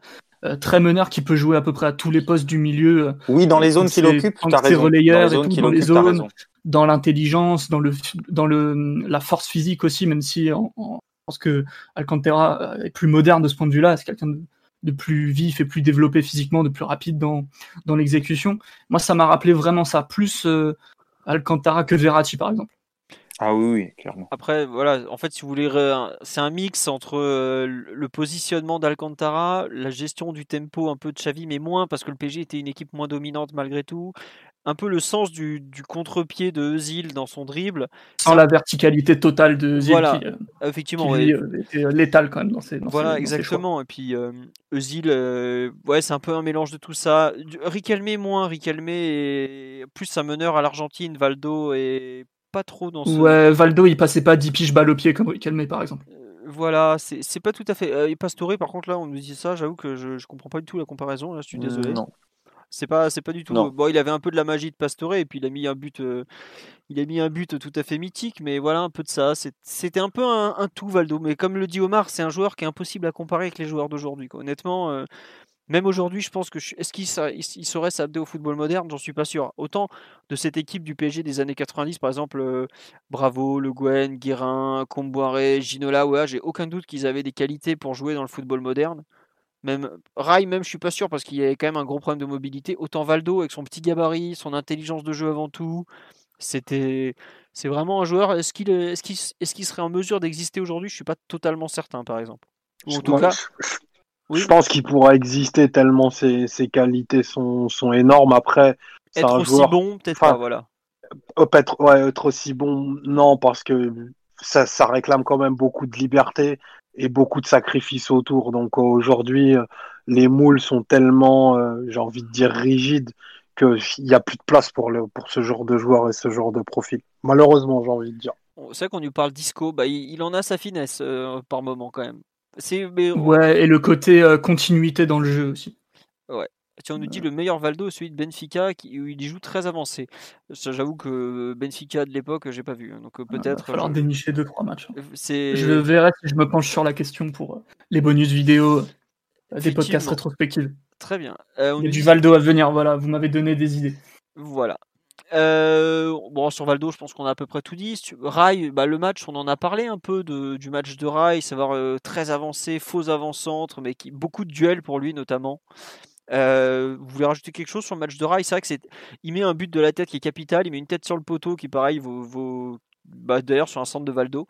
Euh, mais c'est vrai que je crois que c'est Dan, c'est toi qui disais que son match n'est pas spécialement intéressant ou c'est Omar, je sais plus lequel. Non non non, et Omar Omar disait plutôt que c'était une sorte de match de sacrifice, oui, de sacrifice mais... un match collectif et il a il a fait tout un tas de choses très intéressantes, notamment dans, les, dans les, le, déclenchement du pressing en début de match et puis après dans la, dans l'occupation des zones euh, défensives. Et après, c'est vrai que c'est Omar l'a très bien expliqué tout à l'heure. Il n'y a pas grand-chose à, ajouter. C'était peut-être euh, celui qui prenait le moins l'initiative euh, parmi le, le, quatuor de devant. Ouais, après c'est un peu le match qui veut ça. Faut, faut pas lui. Oui, oui, bien sûr, bien sûr. À ce moment-là, je parle. Hein, là, on parle à ce moment-là dans cette équipe-là parce qu'il y a eu ce, euh, parce qu'il a ce passif dans l'équipe, c'est-à-dire une difficulté d'adaptation, euh, deux joueurs énormes, Ginola. Il est remplaçant au match aller, par exemple. voilà, voilà, c'est pas encore le, c'est pas encore, enfin, c'est c'est pas le, le, le, rail brésilien et c'est pas encore le rail que Paris va connaître euh, par la suite. Ensuite, ouais. Euh, Omar, tu veux rajouter quelque chose sur le match de rail euh, ou pas? Non, non, j'en ai, j'en ai parlé tout à l'heure. Très bien. Je peux bouffer le micro. Ouais, je me réserve pour les deux attaquants. Bah écoute, vas-y, je te laisse te lancer. Commence. Bah, on commence par Ginola, on finira par Wea, parce qu'en général, Ginola va donner la balle à Wea, donc on va faire dans cet ordre-là aussi. Tiens, ah oui, non, on nous parle des têtes euh, de planches à repasser de rail exceptionnelles. Effectivement, la façon qu'il avait de, de, se mettre à l'horizontale, c'était. Plongée euh, incroyable. Ah oui, une façon de plonger qui était complètement folle, ouais. Bah, on le voit. Un timing, timing incroyable. Il en aura mis des, il en aura mis des caisses des buts de la tête au, PSG. Bah, déjà, il a une sacrée envergure. Et puis en plus, euh, il a un timing magnifique, donc ça aide. Et effectivement, il avait une technique, un jeu de tête très très particulier. Comment il a appelé ça? Planche à repasser hein euh, Ouais, ouais, c'est ça sur le live. Là. Ah, on a des, on a des, spécialistes de la ah, Il plonge euh, comme Michael Phelps, un peu côté nageur comme ça, de se jeter vers l'avant de toutes ses forces. Alors, ça, laisserai tes comparaisons aquatiques. Euh, non, mais... Moi, j'ai été déçu de Drake pour le coup, parce que c'est peut-être le joueur le plus important de, l'histoire du PSG. Je, forcément, des images de lui, j'en avais vu. Très très bonne opinion de lui. Et je comprends que le moment est particulier, c'est un contexte un petit peu difficile et tout. Mais son entrée au match aller est pratiquement honteuse, il fait rien. Et, son match retour, euh, comme on l'a dit, c'est des choses assez simples, assez discrètes, où on lui demande pas de briller de mille feux, on lui demande surtout de, de rendre service à l'équipe et mine de rien il est buteur donc c'est capital et il touche le poteau en, première mi-temps donc ça c'est forcément à mettre à son crédit. Mais dans le jeu j'attendais quelqu'un de plus important de plus plus inspiré et plus souverain. Je l'imaginais pas aussi lent par exemple. Ah, de, de ma perspective de très jeune euh, supporter j'imaginais forcément mieux et je sais que ce, ce, le sera par la suite mais quand même euh, un peu un peu déçu pour ma part Ouais, non, c'est sûr. Bah, là, tu vois pas le meilleur rail, quoi. Tu vois, c'est le rail en fait. Ouais, c'est pour ça, c'est pour ça. Je, comme on le disait tout à l'heure, c'était pas encore son équipe, quoi. Bah, l'été qui va, qui arrivera après ce match, euh, à la fois Valdo, Wea et Ginola vont partir. Et là, c'est Rai, il va prendre une, un truc, il va prendre le relais, quoi, tout simplement. Il va devenir ce joueur. Euh, exceptionnel qui est très marquant qu'il va être associé notamment à Loco et Djorkaeff qui étaient des joueurs beaucoup plus mobiles que lui, surtout Loco d'ailleurs. Euh, ça va être autre chose quoi. Là vraiment on va lui faire c'est lui qui va ordonner l'équipe mais à ce moment-là, il débarque dans une équipe qui n'est pas la sienne et je trouve que sur ce match ça se voit particulièrement. À savoir c'est un joueur qui, qui, est formidable, qui a un touché, bah là il arrive à marquer alors que il, a, tape le poteau, il marque, il arrivait à peser, mais voilà, bah, c'est ce qu'on me dit sur le live, il est souvent remplaçant dans cette campagne européenne, oui, c'est pas, c'est pas du tout le hasard ni infamant, hein. c'est juste que les autres, bah, enfin, on parle de Wea qui est le meilleur attaquant européen à ce moment-là, on parle de Ginola qui, pareil, est exceptionnel, qui est au sommet de sa carrière. Bon, Valdo commence à être un peu sur la fin, mais il a été pendant trois ans un inspirateur incroyable du PSG c'est pas c'est pas du tout déconnant que Rai ne soit que remplaçant, sachant qu'il sort d'une saison très difficile. Quoi. C'est comme ça, c'est euh, effectivement c'est l'époque euh, qui veut ça et bah, il va marquer comme ça des buts qui vont coûter, qui vont compter beaucoup, pas coûter pardon, compter. Mais c'est un peu effectivement quand on dit par exemple sur les, les 11 de départ, tout à l'heure on parlait des deux latéraux, le, le troisième joueur peut-être le moins euh, intouchable du 11 de départ, ça serait lui. Hein. Et c'est voilà, c'était comme ça. Sur euh, les deux attaquants, donc euh, Ginola qui était côté gauche plutôt, Wea qui était faux, faux ailier droit entre dans le attaquant droit. voilà, c'est ça. Euh, bah tiens, Simon, tu veux, on va commencer par Ginola. Qu'en as-tu pensé? Toi qui devais pas, tu dois pas forcément avoir vu beaucoup de matchs de du beau Gino. Des matchs, non, mais des images, j'en avais vu, type highlights, but et tout. Donc je savais que c'était quelqu'un de très très dominant en Europe à l'époque. Et été très très content de, de voir ces matchs-là, les deux, où il est, il est exceptionnel. C'est le deuxième meilleur joueur de l'équipe avec, euh, avec Wea d'assez loin en termes de, de talent. Et, et surtout, j'ai vu un joueur avec une capacité de d'exécution assez irréprochable. Il réussit presque tout ce qu'il entreprend. C'est pas un joueur qui a énormément de déchets de, dans, dans les deux matchs que j'ai vus. Il réussit beaucoup de choses dès le début du match. Euh, il commence à mettre la misère au latéral droit du, du Barça en isolation, puis ensuite plusieurs fois il va essayer de trouver à côté opposé, ce qui donne la première grosse occasion du match où, où il distille un centre, un peu coup de pied euh, fouetté de, très belles factures et, et, touche l'équerre de la tête. le seul truc qui m'a un petit peu déçu chez, chez Ginola, c'est peut-être sa vision du jeu. Euh, c'est quelqu'un qui joue beaucoup pour lui, c'est quelqu'un qui exécute très bien et qui prend pas toujours des super décisions, qui a tendance parfois un petit peu à se compliquer la vie, à, à pas toujours euh, faire les bons choix. Après, c'est vrai que c'est compensé par son, son talent pur et, sa domination, même sur le plan athlétique et tout, où il est quand même, c'est quand même un, un, sacré athlète en plus d'être un, footballeur de génie. Euh, c'est peut-être le seul point où, où je m'y attendais pas. Je m'attendais quelqu'un de peut-être plus plus intelligent dans la prise de décision. Par exemple, l'action où il va tout seul, à la limite, euh, pratiquement tout seul, se créer euh, le face-à-face où, il pique la balle sur le poteau en première mi-temps, chose qu'il refera ensuite en deuxième sur une action un peu différente. Bah, dès le début de l'action, en fait, il peut lancer Rail en face-à-face euh, face à face à Busquets. Et, au lieu de faire ça, il, s'isole un peu, il porte un peu le ballon trop longtemps, puis il repasse côté, et l'action se déroule et il finit en face à face. mais ça prend quand même plusieurs secondes, et, c'est des moments comme ça où, où, il manque un peu de coup d'œil. quoi. Après, euh, comme j'ai dit, c'est compensé par son talent extraordinaire, mais euh, pas toujours une vision impeccable. Par exemple, en fin de match, il y a plusieurs fois où au lieu de jouer des coups euh, collectivement, il va arroser de loin. Il tire trois ou quatre fois d'affilée en 10 minutes au 25 mètres, des trucs pas des tirs de ouf en plus, donc il y a vraiment pas beaucoup de danger pour, pour même s'il fait pas un super match. Et ça, c'est clairement des actions où tu aurais pu prétendre à beaucoup mieux si tu avais chercher une solution ou lever un peu plus la tête, par exemple. C'est marrant, c'est que quand tu en parles, en fait, je trouve que tu décris la différence entre le jeu moderne et ce qu'on attend des joueurs offensifs et le jeu de l'époque, en fait.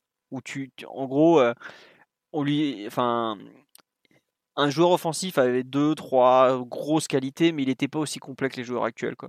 Et en fait, que tu décris le manque dans la vision du jeu, je trouve que c'est un peu, on est habitué entre guillemets au, aux extraterrestres, genre à la Messi, qui est mec qui sait tout faire, tout, tout, très bien faire, tu vois. Et je trouve que Ginola était un très très bon footballeur de l'époque, mais ouais, c'était pas un footballeur parfait, c'était pas un joueur offensif euh, ultra complet, tu vois. Pareil, t'as été choqué de la vitesse de rail euh, ou un peu déçu, tu vois. Bah, c'est un peu ça de l'époque. Euh. je pense qu'il y a certains matchs, tu verrais des matchs de OEA par exemple où il se ratait, et ça lui arrivait régulièrement, parce que je crois qu'il a jamais mis plus de 15 buts en championnat avec le PSG, ou même 13 tu voyais des matchs où il était, y avait rien à sauver ou, presque. En fait, c'est marrant, je trouve que ce que tu décris en fait, c'est un peu les top joueurs de l'époque en général. Donc lui, c'était son manque dans la vision du jeu, mais je trouve que surtout les attaquants en fait. Autant les, milieux et les 10 avaient une réputation de d'être des génies du foot un peu tous à l'époque. On, voit les joueurs auxquels auxquels je fais allusion. Ne serait-ce que Valdo dans cette équipe-là, bah, c'est un peu, il y a un côté ingénieur du foot comme vous dites. Et, Ginola, lui, c'est un vrai attaquant. Il a une mentalité d'attaquant. Euh, il a une exécution parfaite dans beaucoup beaucoup d'actions. Il n'y a pas beaucoup, pas grand chose qu'il doit pas savoir faire. Il a du dribble, il a du contrôle orienté, il a de, du déplacement, il a de, de la vivacité, de la puissance, euh, un toucher de balle extraordinaire. Mais c'est vrai que dans la vision du jeu, il y a plusieurs fois où j'ai sursauté en me disant mais pourquoi tu fais ça? Pourquoi tu tentes pas autre chose quoi? Ouais, non, mais c'est marrant ce, que tu décris. Enfin, moi, tu vois, c'est que j'ai pas du tout cette euh, vision comme toi. Je trouve que ouais, c'est un attaquant et Aujourd'hui, euh, un attaquant de soutien, on lui demande beaucoup, notamment d'apporter dans le jeu, mais à l'époque, c'était pas trop ce qu'on lui demandait. C'était, un attaquant, il était là pour euh, marquer des buts, amener, des, créer des occasions, et c'est vrai que de par sa relation avec Ouéa, il arrive malgré tout à en créer. Enfin, je sais pas, je trouve que c'est peut-être une différence de compréhension entre générations de joueurs. Dan ou Omar sur le, match de Ginola et un peu euh, la façon qu'a Simon de le voir, par exemple. Euh, je suis d'accord avec Simon sur ce qu'il dit sur sa vision de jeu. Après, euh, là où je suis peut-être un, peu, plus en désaccord avec vous, c'est que je trouve que même aujourd'hui, il y a des joueurs euh, plus unidimensionnels. Il y a des ailiers de 1 contre 1 qui sont là pour, dribbler, aller centrer, qui n'ont pas une vision qui n'ont pas une vision extraordinaire.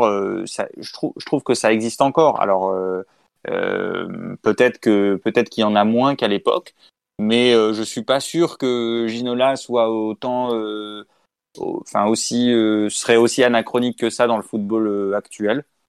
là, dans le match qu'il fait en tant que globalement ailier gauche, assez systématiquement fixé à gauche, et les, les, les différences qu'il fait balle au pied avant de centrer, bah, je trouve que ça aurait, ça aurait tout à fait sa place dans, dans beaucoup d'équipes aujourd'hui. Ça me, ça me choque pas en tout cas. Mais, mais je suis d'accord sur le, le, le, manque de vision, c'est assez clair et ça rejoint d'ailleurs.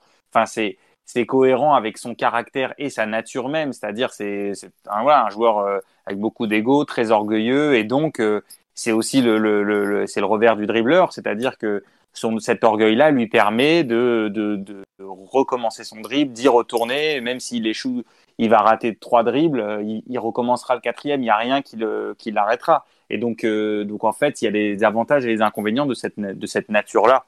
Et je suis, je suis d'accord avec, avec ce qu'a décrit euh, Simon de lui.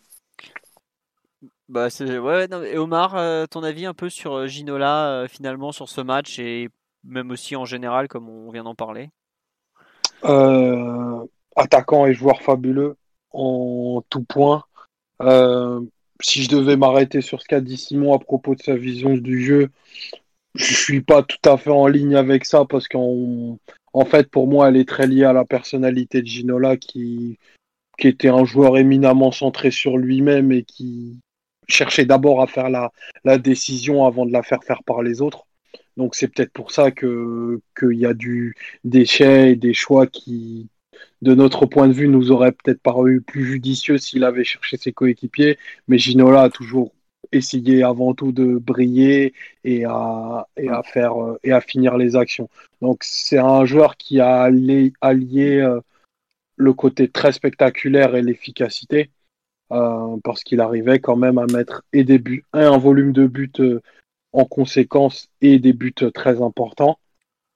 Euh, je trouvais qu'il collait parfaitement à ce qu'était le à ce qu'était le projet du PSG à cette époque-là, c'est-à-dire une étoile sur le terrain, qui était d'ailleurs l'un des joueurs préférés de, de Cruyff parce que le, Barça avait essayé de le faire venir, euh, je crois, un an avant, et ça s'était pas fait. Ginola, à ce moment-là. C'est pas l'été d'après plutôt? Où le PSG euh, refuse de le laisser partir au Barça Ou peut-être, mais bon, en tout cas, il, lui, c'était son ça doit durer deux ans. Ouais, c'est ça. Voilà, c'était, c'était son rêve de rejoindre le, Barça de Cruyff et, et, euh, et ça, ça, disait beaucoup du, du, niveau qu'avait, qu'avait Ginola qui était haï sur tous les, tous les autres terrains de France parce qu'il incarnait la, la grandeur euh, de la ville de Paris, du PSG, du Parc des Princes, euh, une capacité d'élimination franchement hors norme euh, sur, le, match contre le Barça. Bah, il réussit ses sept premiers dribbles consécutifs où il élimine systématiquement et derrière il produit où il fait un bon centre, où il, tente la frappe.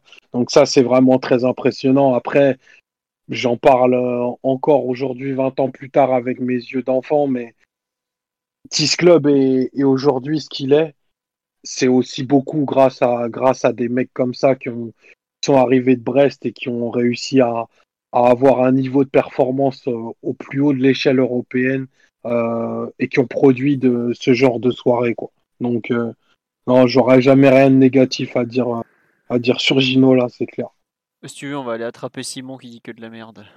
Non, non, mais on va l'attraper après, le gars. Je rappelle quand même, même si j'ai mis un bémol, c'est pas un vrai bémol. D'ailleurs, c'est juste quelque chose qui m'a surpris et auquel je m'attendais pas forcément. D'ailleurs, Omar, quand tu, je, je peut-être, j'ai pas besoin de me réexpliquer, je pense, mais en fait, ce que je veux dire, en parlant de sa vision du jeu, c'est pas forcément faire briller les autres, c'est même des fois pour lui-même, il fait des trucs euh, où, par exemple, à la fin, où il se met à arroser euh, dans n'importe quelle position de très loin, bah, il aurait pu avoir des tirs plus dangereux si, par exemple, il avait porté le ballon un peu plus avant de tirer. C'est vraiment des trucs comme ça où, c'est un peu étonnant, mais après, ça fait partie de, la dimension très, euh, très très fantasque, orgueilleuse et, un petit peu euh, auto-centrée du joueur. Donc ça, euh, forcément, déjà personne n'est parfait, on le rappelle.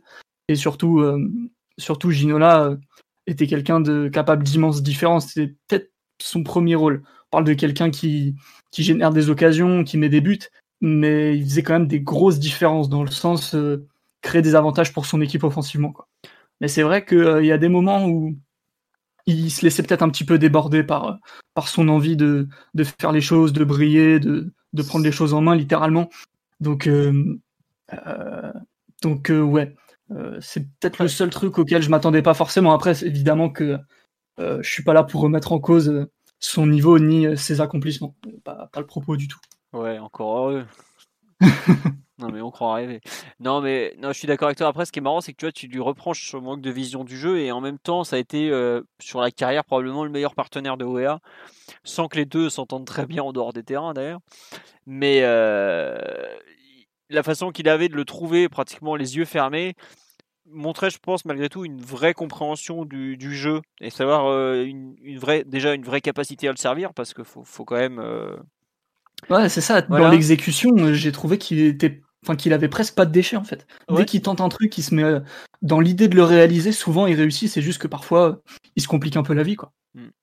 Euh, non, on nous dit euh, revois Ginola au tour d'après contre le Milan AC. Tu verras le match aller, c'est assez exceptionnel aussi. Mais c'est un, un, joueur qui est peut-être sous-côté même aujourd'hui, je, trouve, à l'échelle du PSG. Enfin, quand on parle des grands noms des années 90. Il a existé dans un. Ouais, je pense que c'est, par exemple, moi aussi, ma génération, Ginola, on en parle comme un grand nom, mais pas dans les top joueurs de l'époque. C'est euh, déjà parce que le PSG euh, euh, avait un statut et a toujours un statut un peu particulier de club qui fait bon détester. Et surtout parce qu'il n'a pas pu réussir plus que ça en équipe de France. Ouais, bah après, l'équipe de France, il n'y était pas parce qu'il avait trop de caractère pour pour y aller. Quoi. c'était, c'était complètement vérolé à, cette époque-là. Mais, euh. mais c'était pas le seul. Euh, si ma génération aussi, on voit Cantona comme un immense joueur, mais qu'on met en dessous des autres euh, de, de, son époque, qu'ils soient français ou étrangers, c'est parce qu'il n'a pas pu réussir avec la sélection. Bon, ça, c'est des choses qui arrivent malheureusement, mais ça crée ensuite des images qui persistent à long terme. J'ai envie de te dire ce qu'on pensait de la sélection quand on supportait le PSG à cette époque. Exactement. Non, non, J'ai pas envie de choquer tout le monde, mais même. Mais bon. non, non, mais garde ça pour toi, Omar. On n'est pas là pour choquer les gens. Et, d'ailleurs, puisque vous parlez des Bleus, il y a, y a, un truc qui m'a qui m'a fait marrer, c'est que donc on est un an et demi après le, le fameux France-Bulgarie, et à la 90e du match là de PSG-Barça, alors que euh, Paris est qualifié, il y a Ginola qui jette un, un ballon en tentant le même centre qu'il a fait, enfin le même centre qu'on a vu contre la Bulgarie. Il y a un joueur du Barça qui récupère au loin euh, juste avant la ligne de touche et qui tente de lancer le compte. Donc le même type de début de, début d'action quoi. Euh, ça m'a fait et bon là évidemment l'action n'aboutit pas mais euh, j'ai trouvé ça j'ai trouvé ça marrant de, de, de, le voir. Ça dit ça dit beaucoup de choses du joueur. C'est-à-dire que lui même s'il s'est fait insulter par toute la France je veux dire ça a pas du tout modifié sa nature de, de joueur quoi. Et ah, puis il était David Ginola, on était assez fiers de lui. Enfin en, tout cas au, parc. Euh, il y avait Omar, on a parlé un peu, mais il incarnait l'identité de l'identité PSG, c'est-à-dire le côté à la fois paillette, spectaculaire, détesté par tout le monde, mais en même temps euh, détesté, mais en même temps tu reconnais, les autres reconnaissaient qu'il était fort, mais il fallait pas trop le dire parce qu'il était détestable. Enfin, il, incarnait beaucoup de choses de l'identité du, du, PSG, je trouve. Du PSG de Canal. Très flamboyant, ouais. ouais. Flamboyant, c'est vraiment le terme qui convient. Après, euh, il était. Certains ne, pouvaient pas admettre qu'il entre guillemets, ils étaient jaloux de Ginola parce que c'est. Enfin, ça a été un joueur très clivant, forcément. Certains te diraient que c'était un tocard qui était juste bon à passer trois, trois fois le même dribble sur son aile ou presque, alors qu'en vrai, c'était un joueur formidable. Mais euh, ça a été un. Après, en Angleterre, il a eu une carrière euh, qui a montré à quel point c'était un joueur de classe. Enfin, il a quand même été élu meilleur joueur de la première ligue de mémoire, en n'ayant pas joué dans les meilleurs clubs, hein, parce que entre Newcastle et Tottenham, puis Aston Villa un peu sur la fin aussi, il a quand même pas joué chez les cracks des cracks. Hein. Mais euh, ce, joueur, de, la façon qu'il avait de quand il, quand il part en dribble face à Ferrer et tout, il y a un côté. Euh, enfin, c'est, il a même pas encore enclenché qu'on sait pratiquement déjà qu'il va passer quoi. Et euh, intérieur, extérieur, il y a, je trouve qu'il y a une, une variété dans, aussi dans son jeu euh, Les volets et tout, c'est un footballeur fabuleux, fabuleux. Franchement, c'est. Enfin, faut se rendre compte de. Ginola, il existe dans le PSG d'aujourd'hui, mais tous les jours, sans problème. Sans problème. là, je suis, je suis d'accord. C'est pas un joueur anachronique du tout, hein, Ginola. Non, non, aucun débat. Ses, qualités fortes sont, enfin, elles sont au travers les temps, quoi. Il n'y a pas, il y a aucun souci. Et... Et franchement, moi, si on trouve son clone euh, demain dans le PSG de 2020, c'est un joueur qui t'amène à un niveau encore supérieur. Clairement. Bah déjà, un joueur qui est aussi fort et dominant dans un quart de finale retour de Ligue des Champions, ça te montre qu'il t'amène dans un niveau supérieur parce que le PSG de QSI n'a pas été euh, dominant en quart de finale retour de Ligue des Champions. Non, mais, et, puis, et puis en plus, lui, clairement, euh, Simon employait le terme flamboyant. Enfin, les jours où il fallait mettre le smoking, Ginola, il se ratait pas. Il passait pas à côté. Et il alliait euh, ben, l'aspect très spectaculaire d'une d'une grand, d'une grande rencontre. Et derrière, il y avait l'efficacité. Et contre le Real, il, il met, voilà, il fait un match aussi extraordinaire. Et il met un début de, un des plus beaux buts de l'histoire du club parce que le contexte, parce que la soirée, ceci, cela. Et là, sortir ce match-là contre le Barça, une équipe euh, voilà, qui le fait rêver, qui lui fait les yeux doux déjà, ou qui lui fera euh, à l'avenir, enfin, ça dit tout de la personnalité du, du, bonhomme aussi. Quoi. Mais c'est de ce bois-là dont sont faits les champions de cette époque. Autant aujourd'hui, euh, on a parfois la sensation que les joueurs veulent briller avec des chiffres, enfin les joueurs offensifs en tout cas, avec beaucoup de buts, beaucoup de, de passes décisives. Euh, à l'époque, ce qui fait de toi ta réputation et ta qualité en tant que, joueur et que, grand joueur, c'est de briller quand il y a du monde devant la télévision. Euh, c'est les grandes affiches, il faut absolument pas se rater. Et, souvent, ils étaient remontés à bloc et ultra préparés mentalement à jouer ce genre de match. Et, c'est un peu une des caractéristiques communes de tous les grands champions de, des années 90 et du début des années 2000.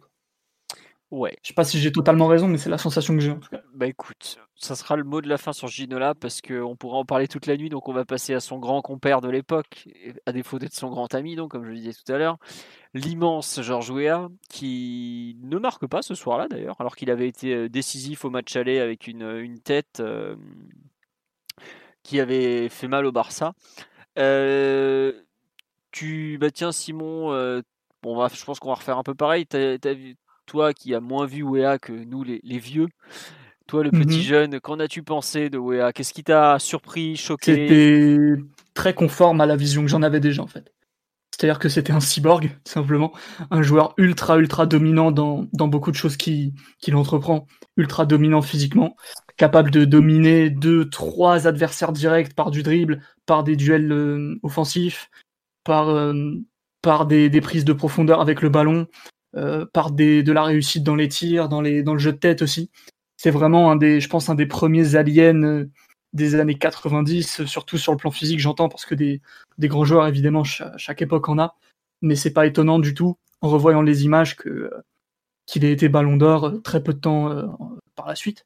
Parce que tu le vois, dans son jeu, ne serait-ce que physiquement, il est deux fois plus grand et plus large que les mecs du Barça. Ils se mettent à trois ou quatre sur lui pour l'arrêter, parce que sinon ils peuvent pas en fait. Moi, ça me donne l'impression de voir euh, euh, Kaka quelques Kaka dix ans après en fait, dans le côté euh, joueur grand, puissant, mais en même temps archi technique, archi mobile, capable de dominer beaucoup d'adversaires sur un nombre d'actions vraiment vraiment conséquent et qui surtout fait gagner son équipe quand en a besoin. Même si pour le coup là c'est pas lui qui qui, met les qui met les buts, il touche quand même le poteau dès, dès les dix premières minutes du match. il touche l'écart avec la tête, on le rappelle. Et c'est lui, évidemment, qui marque au match aller. Donc, euh, non.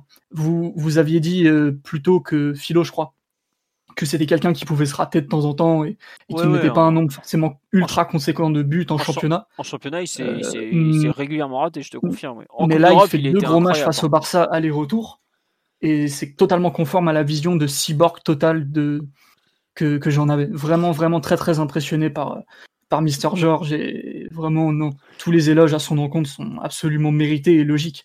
Euh, on dirait qu'il fait pas le même sport que les autres en fait. Sur, le live, on nous dit il, met deux crochets à Keman euh, incroyables sur, euh, sur les matchs aller-retour, mais ouais, il y a un moment. Il met pas n'importe qui. Ouais, il a un sens du crochet très brutal, on va dire. Hmm. Ouais, quand C'était un de ses gestes préférés. Quand je le revois là, la façon qu'il avait de la conduite de balle qu'il a, elle est incroyable.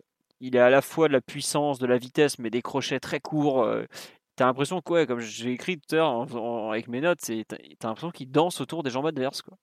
Il a, il a une, une, facilité, une capacité à se. De, il sort de son axe de course pour en prendre un autre, il rebondit. Enfin, c'est même pas il rebondit, c'est. Euh, ouais, il se faufile et tout. C'est, ah, il est incroyable. Ouais, il protège super bien son ballon.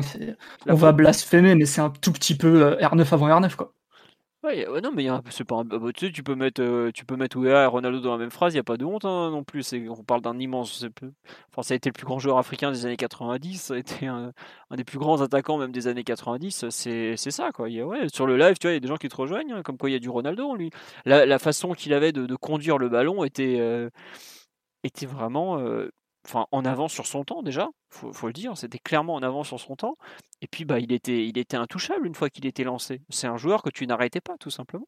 Et enfin, le PSG avait peut-être le meilleur avant-centre d'Europe à l'époque, puisque Van Basten était déjà, euh, bah, il était entre, enfin, il était fini. Ça me fait mal de le dire, mais il était fini euh, parce que c'était la cheville, je crois, qui était, qui était KO. Romario était, était parti en. Tu lui as 27 ans, Van Basten. Oui, voilà. Romario était fini aussi, puisqu'il était reparti au Brésil et il avait plein de problèmes. À l'époque, il n'y avait pas. Bon, Papin, il était en train de se perdre au Milan AC il n'y avait pas un, meilleur neuf que lui, et c'est pas pour rien que le Milan AC vient le chercher. Le Milan AC voulait le meilleur, et Wea était le meilleur, quoi, tout simplement. et il est ballon d'or, c'est super logique. Quoi. Sur live, on nous dit c'est une fusion de Drogba et d'Eto. Ouais, mais c'est l'incroyable physique de Drogba avec la finesse d'Eto. Quoi. Je l'ai pas dit, mais je l'ai pensé. Ça m'a rappelé quand j'ai vu euh, Drogba quand on préparait la saison 2003-2004, où c'était un espèce de, de, monstre aussi, de cyborg qui jouait dans une cour de récréation avec des enfants. quoi. Donc euh, ouais, physiquement en tout cas, il y, a quelque chose de cet ordre-là. Euh, Dan sur le sur Wea en général, mais c'est vrai que bah, sur le match, il exprime parfaitement ses qualités. oui, vous avez dit beaucoup de choses, c'est-à-dire le, vous avez dit beaucoup de choses, à la fois sa domination physique, sa, sa, son agilité technique, sa capacité à éliminer les adversaires, à finir les actions, être bon de la tête. Euh, oui, il y avait beaucoup de choses. Euh, il y avait énormément de qualités chez, chez ce joueur-là.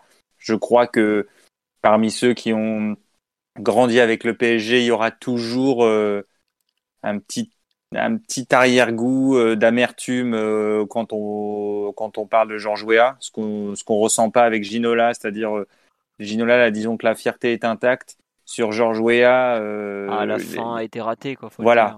Autant la, la, la, demi contre le Milan où où son implication n'est pas très claire puisqu'il va il va au Milan juste après son, implication est pas très est, vraiment pas claire dans le dans le match. Et puis la suite, euh, c'est quand même un joueur qui a fait son son jubilé au, stade Vélodrome. Ah, mais ça pour le coup, c'était pas que de ça. Enfin, c'était. Non, oui, oui, non, mais je veux dire, il a fini un peu. Ouais, t'as raison. Il, y a, il y a, en fait, il y a plusieurs choses qui font. Euh, je veux pas du tout, euh, comment dire.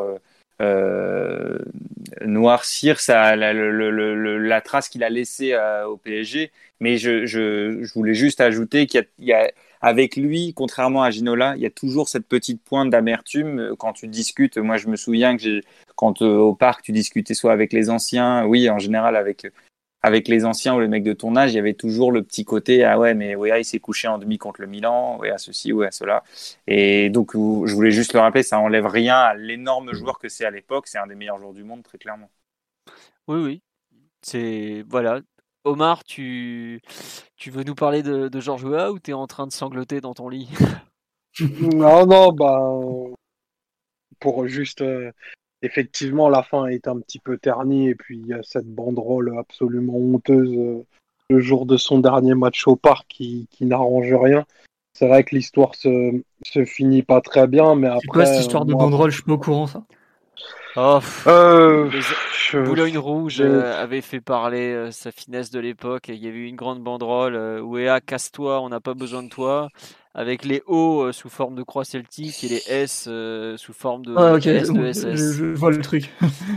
tu vois, c'était le, cercle des poètes disparus, c'était encore réuni et avait fait des siennes. Je sais enfin, bref. C'était, c'était la banderole de la. C'était bref, vas-y, parle du joueur, Omar, c'est plus intéressant. c'est plus, plus intéressant. Et après, moi, quand on parle de Mister George, je pense qu'on parle de. Enfin, pour le coup, je vais vraiment parler d'un point de vue très personnel. Moi, c'est le... le, premier héros, en fait, de mes héros dans, dans ce sport.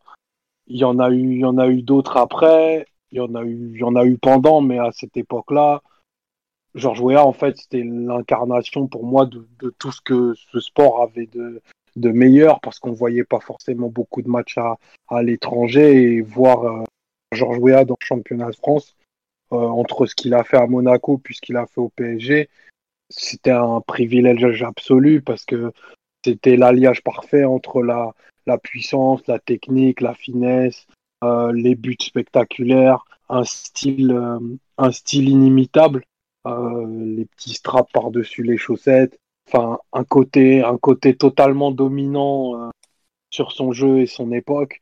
Euh, des dribbles, vous parlez de son petit crochet chaloupé, ça c'est totalement un classique. Il en a passé un nombre incalculable au, club et, on n'a peut-être pas eu la pleine mesure du joueur. Et ces années au Milan ont montré que encore mieux entouré, il pouvait aller encore plus haut. Mais c'est un joueur totalement, totalement fascinant parce qu'il a, il a, il avait vraiment tellement de qualité. Un jeu dans le, dans le jeu aérien, on n'en a pas beaucoup parlé, mais un jeu de tête avec une détente, une puissance phénoménale. Euh, sa technique, enfin, on pourra en parler des, heures et des heures entre sa capacité à orienter les contrôles, mettre des râteaux qu'on voit plus forcément maintenant avec le ballon qui reste collé que, faisait beaucoup Romario euh, pour éliminer. Franchement, avec Ginola, c'était juste le duo parfait parce que. Et la chaîne en or. Ouais, la chaîne en or. il y a trop. Les, les crampons avec. Euh, les crampons cirés sans équipementier. Enfin, c'est c'est la classe absolue, c'est c'est tout, c'est tout ce qu'on aime dans, dans, ce sport à mon sens, euh, Georges Weah et, c'est marrant que qu'un duo de deux mecs qui puissent pas qui peuvent pas se blairer et, aussi bien fonctionner parce qu'au final c'est deux joueurs qui se qui se ressemblaient beaucoup. Je trouve euh, Ginola et, et Weah qui avaient un, un sens du spectacle, mais euh, mais pas uniquement pour régaler, mais c'est vraiment le spectacle pour offrir en fait je trouve que c'est des joueurs généreux. Et ça, c'est ça n'a pas de prix. Et, ce qu'a fait Wea dans, dans l'histoire du foot, enfin, il a ouvert la porte à, à plein de footballeurs africains. Sans Wea, je peux facilement dire qu'il n'y aurait pas eu Eto, il n'y aurait pas eu Drogba. C'est quelqu'un qui a ouvert la voie. Et voilà, premier ballon d'or africain. Enfin, je vais arrêter parce que sinon, je suis encore là après-demain. Mais c'est vraiment un, joueur exceptionnel. Et, et le match qu'il a sorti ce, ce jour-là est, dans la droite ligne du, grand bonhomme de Mr. George? De la grande saison européenne qu'il a faite surtout. C'est d'ailleurs euh, oui le match euh, le but contre le, le Barça match aller sera le dernier but qu'il va marquer dans cette campagne européenne. Mais euh, autant il va complètement se louper lors des deux matchs contre Milan avec Dan qui le dit on enfin en gros le Milan qui sera son futur club le contact avant et il joue sans vraiment être le vrai OEA c'est c'est la ouais, c'est sûr.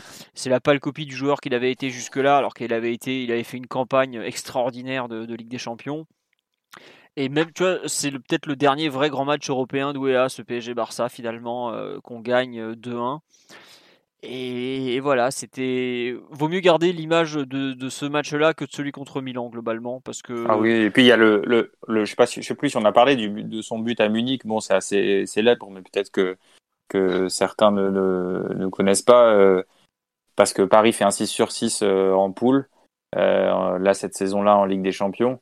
Et Wea met un but euh, absolument exceptionnel où, où on voit euh, tout, tout ce qu'a décrit euh, tout ce qu'a décrit Omar dans le, le, style du, du joueur, à la fois l'inspiration, l'exécution les, les, technique, les, les petits râteaux, les crochets et, la finition, enfin une frappe exceptionnelle. On voit, on voit, on voit tout, on voit tout dans ce but-là à Munich et aller, aller gagner à Munich, c'était bon, c'est toujours, c'est toujours compliqué, mais mais à cette époque-là, c'était une sacrée perf.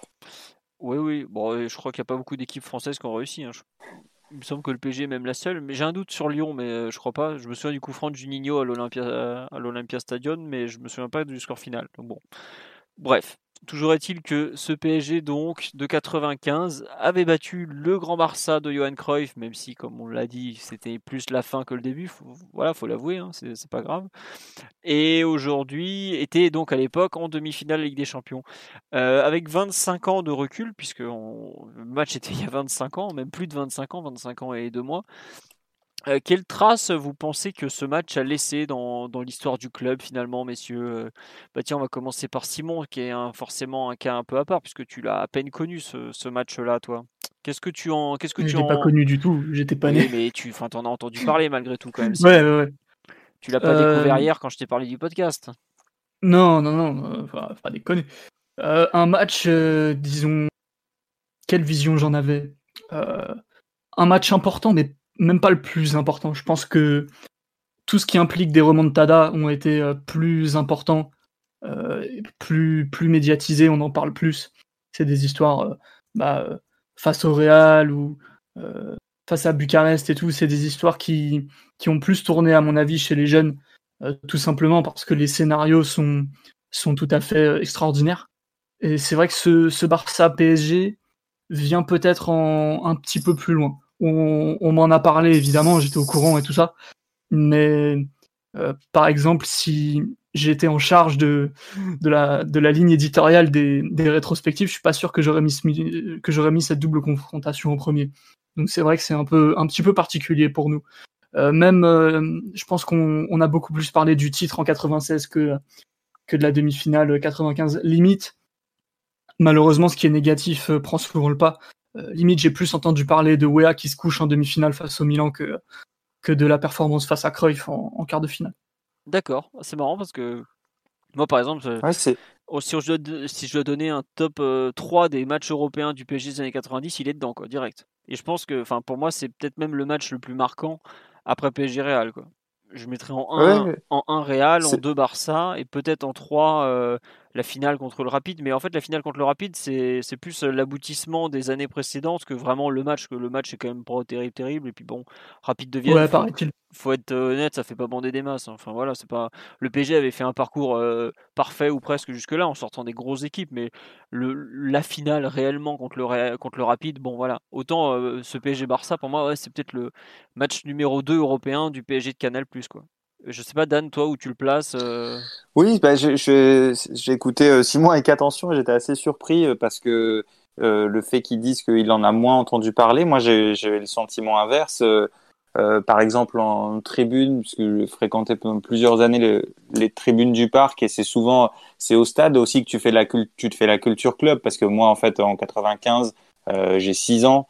Donc j'ai d'abord euh, le souvenir de ce match, en fait, c'est d'abord un souvenir créé par le, la légende euh, collective, quoi, l'espèce de mythe collectif, les, anciens qui en parlent à côté de toi et qui parlent tout le temps de Guérin quand ils voient des joueurs qui se battent pas ou qui parlent tout le temps de, Ginola quand on avait des chèvres sur, euh, sur la pelouse. Mais moi, j'ai beaucoup, beaucoup entendu parler de, ce match et c'est sans doute. Alors, toi, tu mettais peut-être le Real en, en 1. Ah euh, moi, je, moi, moi, je sais que, que moi, je pense que c'est celui-là. Euh, déjà dans le, dans le souvenir et dans, dans quand je, quand je constate le nombre de fois qu'on m'en a parlé quand, quand j'étais au stade, quand tu discutes avec les, avec les tauliers, avec les mecs qui ont, qui ont tout vu, bah, euh, ils te parlent de ce match. Et, et moi, j'avais, j'avais l'image évidemment des, des buts, euh, du, fameux but de Guérin qu'on voyait souvent, qui repassait euh, euh, à la télé, des choses comme ça. Et en fait, ce qui m'a, ce qui m'a absolument passionné en revoyant le match, c'est la, c'est déjà sa qualité, la, très haute qualité du match. Bon, on en a longuement parlé. J'étais très très impressionné par ça très impressionné par par Luis Fernandez, ce qu'il a mis en place, ce qu'il a fait dans ce match, les risques les risques pris la façon de jouer de son équipe. Euh, euh, il a pris, je trouve que Louis a pris très cher par la suite, alors euh, en partie de sa faute et en partie aussi parce que il correspondait pas à un certain moule et, disons que qui ressemblait pas trop aux gens qui étaient censés le juger. Alors je parle dans, les médias, parmi les dirigeants, etc. Il y avait un décalage. Donc je, crois qu'il a pâti de ça ensuite dans la trace qu'il a laissée, mais en revoyant ce match, il faut vraiment lui, tirer un grand coup de chapeau. Et, et, oui, je, moi je le mets, euh, pour, pour moi c'est le, c'est le numéro 1 dans les, c'est le match numéro 1 dans l'histoire du, dans l'histoire du PSG. Ah ouais, d'accord. Pour moi. Ah, à ce point-là, je, je, je, pensais pas que tu le mettrais aussi haut, tu vois, quand même. C'est l'intello du foot qui parle, la philo. non, non, mais. Non, mais, non, mais en fait, non, non, mais en fait, le truc, c'est que je pense que j'ai, j'ai mis encore, j'ai donné encore plus de valeur à ce match en voyant, en, en, le revoyant pardon, et en, et en, constatant la qualité, euh, la qualité foot euh, à, tous les niveaux euh, du match. D'accord. Non, mais c'est vrai qu'en termes de qualité, tu vois, j'ai revu il n'y a pas si longtemps PSG Real, j'avais trouvé de très bonnes qualités malgré tout, et bon, le scénario est encore plus fou, tout ça. Mais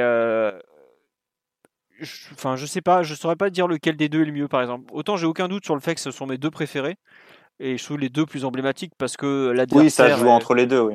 L'adversaire est quand même d'un niveau supérieur. Là, sur le live, il y a une personne qui me parle du Naples de, de Gianfranco Zola, mais c'était pas du tout la même gamme, le Napoli de l'époque. C'est plus l'équipe de Maradona et tout ça. C'était une équipe un peu, pas dépassée, mais loin de le Parme de Zola deux ans ou trois quatre ans après ou quatre ans plutôt euh, est bien meilleur par exemple. Là pour le coup Parme de 96 c'est une super équipe européenne.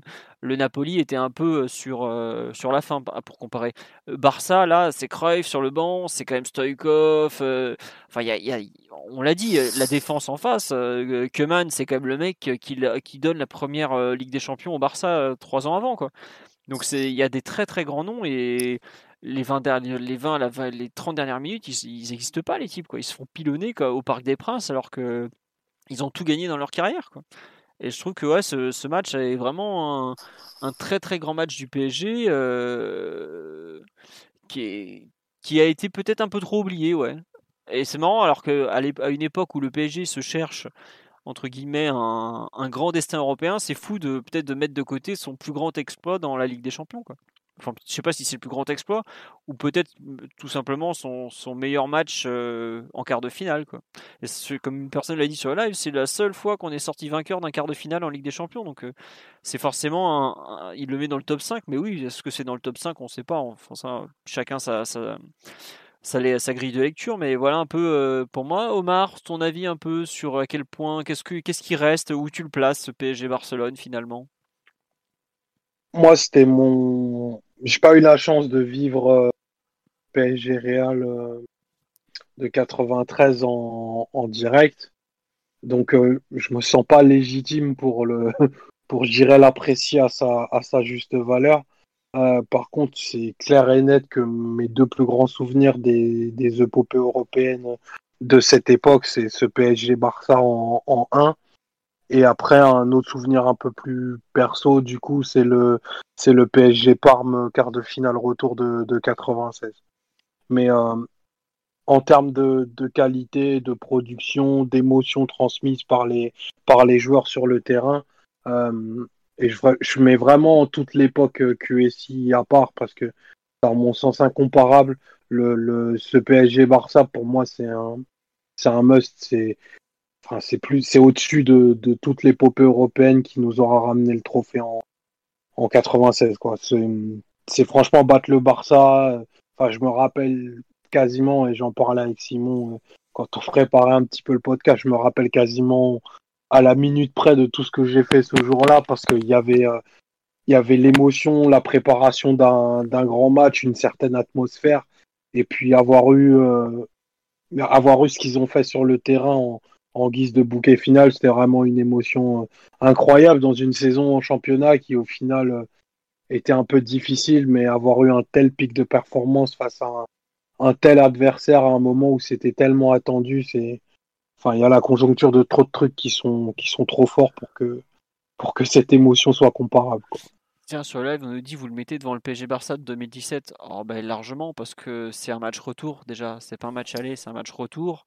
C'est un quart de finale et pas un huitième. Et les, les deux. Enfin, les il y a la qualification au bout, quoi, tout simplement. Après, peut-être qu'en termes de qualité euh, technique et tout, euh, je pense que peut-être le PSG Barça de 2007, ce 4-0, c'est un plan exécuté à la perfection, mais entre guillemets, il n'y a pas vraiment. Enfin, s'il y a match, mais c'est c'est pas aussi équilibré pendant une heure quoi. C'est vraiment le PSG qui roule sur le Barça en 2017. Là, il y a jusqu'à jusqu'à la 60 euh, jusqu'à la 85e, enfin même je, sais plus Rai égalise à 75e, je crois ou par là. Le PSG est éliminé Ouais voilà, 73e. Donc euh, c'est pour ça que c'est pas c'est pas du tout pareil et vraiment le fait que ça soit un match retour par rapport à un match aller, ça change énormément. Je pense que PSG Barça 2017 est peut-être un, meilleur match en, en regardant que le côté PSG que celui de 95 mais celui de 95 est un meilleur match dans l'ensemble. Il y a deux équipes euh, qui se rendent coup pour coup, et il y a le scénario est, plus est peut-être plus intéressant parce que bon, l'autre ça reste un 4-0, donc c'est pas c'est un aboutissement collectif incroyable, mais c'est pas non plus un match qui te qui t'envoie au tour d'après quoi. Et là, ça reste, euh, c'est un peu différent. Je préfère moi celui de 95, mais c'est euh, par rapport à ce que ça implique pour la suite. Et, et, en fait, je trouve que là, Omar a commencé à balayer un peu cette idée de ce qu'il faut faire pour faire un grand match européen en, tout à l'heure en parlant de ce match-là, à savoir faire basculer la rencontre dans l'irrationnel, faire douter l'équipe adverse. je trouve que autant le PJ de QSI a souvent été très sûr de ses forces pour finalement se prendre les pieds dans le tapis de façon incroyable, autant ce PG de 1995 a été un peu tout le contraire. Une équipe de coupe, euh, une équipe qui n'était pas très régulière pour le coup. Enfin, si, il y a quand même une vraie régularité, parce qu'il y, a cinq demi-finales européennes d'affilée, dont, deux finales. Donc il y a une régularité, mais pas, semaine après semaine, ni match après match. En fait, plus, une régularité, dans les pics, j'ai envie de dire. En fait, je trouve que la façon que ce PG a eu de, de monter en régime, de monter en gamme et de créer l'exploit, est quelque chose qui nous manque terriblement aujourd'hui et qui mériterait d'être. Euh, je sais pas, on dirait que c'est une culture de la Coupe d'Europe qu'on a pratiquement un peu perdu, une culture de l'exploit qu'on a perdu et c'est quelque chose qui a besoin peut-être d'être euh, réenseigné un peu à, ce PSG actuel qui est probablement constitué de joueurs meilleurs que ceux qu'on avait à l'époque. J'ai aucune honte à le dire. Hein. Je, pense que le, des joueurs qui ont joué dans ce PSG de 95 qui auraient un vrai rôle dans le PSG actuel, je suis pas sûr qu'il y en aurait beaucoup. Enfin, on en a parlé de quelques-uns. Omar a parlé de Ginola, Wea, forcément, mais pour le reste, peut-être euh, Lama et quelques joueurs par-ci par-là.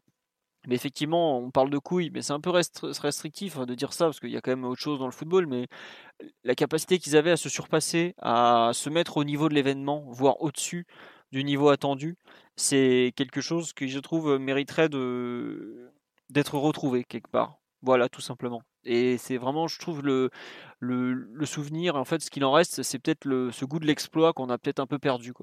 Parce que c'est pas normal que après autant de campagnes européennes du PSG, on n'ait jamais gagné un quart de finale retour de Ligue des Champions comme on a su le faire à l'époque. Voilà un peu mon, ressentiment qui est un peu qui est pas totalement positif par rapport à l'époque actuelle et qui est peut-être trop valorisant par rapport à l'époque passée, mais qui est un peu celui que j'ai en moi après avoir revu le match cet après-midi. Euh, parce que justement, euh, on voit euh, cette équipe du PSG qui peu à peu se, crée l'exploit, enfin crée l'exploit tout simplement. Quoi. Je ne sais pas si Mathieu, Mathieu, non, Mathieu n'est pas là aujourd'hui.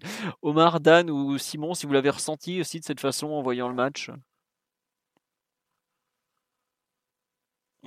Eh ben non, tout seul, comme un glandu. Totalement, total, totalement. non, mais je suis d'accord. Euh, ouais, je suis. Non, vas-y, vas je t'en prie. Non, je t'en prie. Non, non. Non, non, mais euh, moi, je te, rejoins, euh, je te rejoins totalement, euh, type. après, le, plus personnellement, je pense qu'il y a aussi le. Maintenant, je me demande à quel point le, fait de, de, devoir travailler sur les matchs voilà, je pense que ça ajoute de la froideur un peu à, à la manière dont moi je vis les matchs. Donc forcément, euh, forcément euh, le, le côté, euh, la chaleur, l'émotion que tu ressens quand tu revois un match de, ce match-là de 95, le côté exploit, le côté collectif, même si les joueurs s'entendaient pas tous. oui, forcément, ça, as l'impression que ça tranche avec avec ce que tu vois, ce que tu vois actuellement. Euh, oui, j'étais, moi j'étais, voilà, j'étais en accord avec ce avec ce que tu disais. Je comprends très bien. Après, il y a toujours le côté, euh, mais c'est ça aussi qui fait le, passionné de foot, c'est que tu, c'est comme ça aussi que tu te fais la culture foot. Tu cultives une certaine nostalgie. Et donc, euh, même si peut-être que c'est pas objectif, ça aide aussi à, ancrer une passion pour un club, à, s'attacher à son histoire et, euh, finalement, euh, peu importe, on s'en fout de, que ce soit vrai ou pas. Euh, c'est presque fondamental dans le rapport à ton club de valoriser comme ça ce genre de moments dans le passé. Très bien. Simon, toi qui n'as pas connu le match, tout ça. oui, je suis d'accord avec Dan sur les, les, histoires qu'on se raconte, un peu les, narrations collectives qui existent, parce que la semaine dernière, j'ai essayé de défendre un tout petit peu euh, les performances sportives de Sylvain Armand et, j'ai failli euh, en, mourir. Donc, je souscris au propos de Dan euh, sur les, règles collectives qui, existent au sein de, de, chaque club et de chaque tifoseria. Omar, je prends la voiture, je passe te récupérer demain matin, on va à Valence faire danser l'idiot du village. Non mais c'est terrible. Il y a, là, il nous, sav... il nous savate le podcast avec ses... son révisionniste. Ouais, je jure. On était bien là. On, a... on allait faire une fin exceptionnelle là. Le propos, propos de Dan parfait. Puis il y a le petit con qui recommence. Voilà, c'est terrible, c'est terrible. Alors que là, on va, se, on va se contenter de se souvenir de la joie de Vincent Guérin qui marque le but de la qualification. Mais non, en tout cas, euh, on en rigole effectivement. C'est comme ça. On nous dit, non, une remarque sur la live que je trouve intéressante, on nous dit, pour, euh, entre guillemets, par rapport à ce qu'on vient de dire, c'est pour ça qu'il faut des anciens au club. C'est un point, mais euh, le PSG de 95, il fait cet exploit, il n'y a aucun ancien dans le club à l'époque. Donc c'est, à part Louis à part Louis, mais Louis avec le PSG, il a dû faire quoi, 6 à 10 matchs de Coupe d'Europe. Et il n'a pas gagné grand chose, Louis. Si, euh, je sais même pas s'il était, s'il est sur le terrain sur les deux Coupes de France et, euh, et le championnat. Mais euh, par exemple, à l'époque, ils se sont fait eux-mêmes, les gars. Ils n'ont pas eu besoin qu'on leur tienne la main. Les exploits, ils... enfin voilà, ils sont allés gagner à Naples, ils sont allés gagner au Real Madrid l'année d'avant. Enfin, ils ont pas, on leur a pas tenu la main, quoi. Donc c'est pour ça que il y, a, y a besoin d'anciens, oui et non. Il y a surtout peut-être besoin d'une d'une prise de conscience collective, d'une, d'une envie de folie, de quelque chose. Quoi. Et est-ce que c'est quelque chose que le, est-ce qu'une grande soirée européenne comme celle-là, le PSG est capable d'en revivre? Totalement. Moi, je crois totalement que cette équipe n'a, rien à envier. l'équipe actuelle n'a rien à envier à ces. Faut pas faire les vieux cons. C'était pas forcément toujours mieux avant, loin de là. Hein. Même si on a vécu des grandes soirées européennes où on avait des sourires aux lèvres pendant des semaines après. Mais je, il faut juste y croire, peut-être se rendre compte que il faut, enfin, ça reste que du foot à 11 contre 11 et que l'exploit, il est, il est jamais très loin. Quoi, parce que là, c'est ce qui se passe. À la 50e, Barcelone mène un 0 au parc et Barcelone se croit qualifié, par exemple. Enfin, ça se voit dans les attitudes qui, qui se relâchent un peu. Donc, globalement, le Barça a abordé le, la double confrontation avec énormément de suffisance. Hein. Voilà. Bah, Peut-être même encore plus au match aller où où au début ils essaient, euh, ils essaient pas de te faire tourner en bourrique et de t'humilier, mais un petit peu quand même. Et il y a beaucoup de légèreté dans les attitudes, dans les, dans les choses qu'ils essaient de faire sur le terrain, et tu te dis, euh, bah dans les mecs d'en face, euh, faut qu'il y ait réaction, quoi. C'est obligatoire. Mm. Tu peux pas pointer en quart de finale de Ligue des Champions et te laisser prendre de haut de cette façon. C'est vrai que c'est une équipe qui a, qui a répondu à, à toute cette atmosphère de, de manière très admirable. Voilà, bah écoute, ça sera la très belle conclusion de ce podcast. Tu t'es un peu rattrapé, fief et coquin. 2h40 euh, pour revenir sur PSG Barcelone. On s'excuse, on a fait beaucoup plus long que le match. Mais vous êtes encore là, donc j'imagine que c'était un peu intéressant. Euh, un grand merci pour euh, votre participation sur le live. Il y a eu beaucoup de remarques qui montrent votre amour du PSG, votre passion de tous les instants. Donc ça fait, c'était vraiment très agréable à lire. J'ai lu quelques remarques, je ne peux pas tout lire comme toutes les semaines, vous le savez bien. Euh, voilà. si vous avez aimé, n'hésitez pas à mettre un j'aime, un post bleu sur euh, la vidéo, comme on dit. Euh, le prochain podcast historique sera donc jeudi prochain, en théorie. On n'a pas encore décidé de quoi on va parler, quand, comment, enfin, si, quand, jeudi, mais l'heure, 21h, 21h30, on verra. Bref. On aura évidemment un podcast lundi plus centré actualité, puisqu'on ne sait pas encore de quoi on va parler exactement, mais on, va, on a plein d'idées, plein de thèmes et tout ça. Euh, oui, Simon, je vais parler du Tipeee de Culture PSG. N'hésitez pas si vous voulez faire un don. On refuse formellement de vous faire payer pour nos podcasts. Donc, si vous voulez faire un don, ça sera forcément très apprécié. Euh, surtout que Simon travaille jusqu'au milieu de la nuit des fois pour Culture PSG et tout. Donc voilà, faut, faut l'aider ce petit. Euh, juste une dernière fois, est-ce que les podcasts et billets hebdomadaires vont continuer? Bah écoutez, tant qu'on n'a pas de compétition, qu'on a entre guillemets que ça à faire, oui, il n'y a pas de raison qu'on s'arrête, hein, tout simplement. Donc voilà. Euh, ça sera disponible en réécoute. Euh, peut-être qu'on fera des capsules comme on, comme on l'a fait sur les derniers podcasts pour faire des petits extraits. N'hésitez pas à signaler les peut-être éventuellement s'il y a des moments qui vous ont particulièrement plu sur l'analyse. On en fera peut-être des capsules comme ça, il n'y a pas de souci. Et puis bah sinon tout simplement, on vous dit à lundi prochain pour un podcast d'actualité. Et encore merci à tous. Vive Georges Weah, vive euh, le PSG des années 90 également. Et à très bientôt. Au revoir tout le monde. Encore merci à tous. Ciao, ciao. Salut. Ciao les amis. Salut les gars. Hey, it's Danny Pellegrino from Everything Iconic. Ready to upgrade your style game without blowing your budget? Check out Quince. They've got all the good stuff shirts and polos, activewear, and fine leather goods, all at 50 to 80% less than other high end brands. And the best part? They're all about safe, ethical, and responsible manufacturing. Get that luxury vibe without the luxury price tag. Hit up quince.com slash upgrade for free shipping and 365 day returns on your next order. That's quince.com slash upgrade.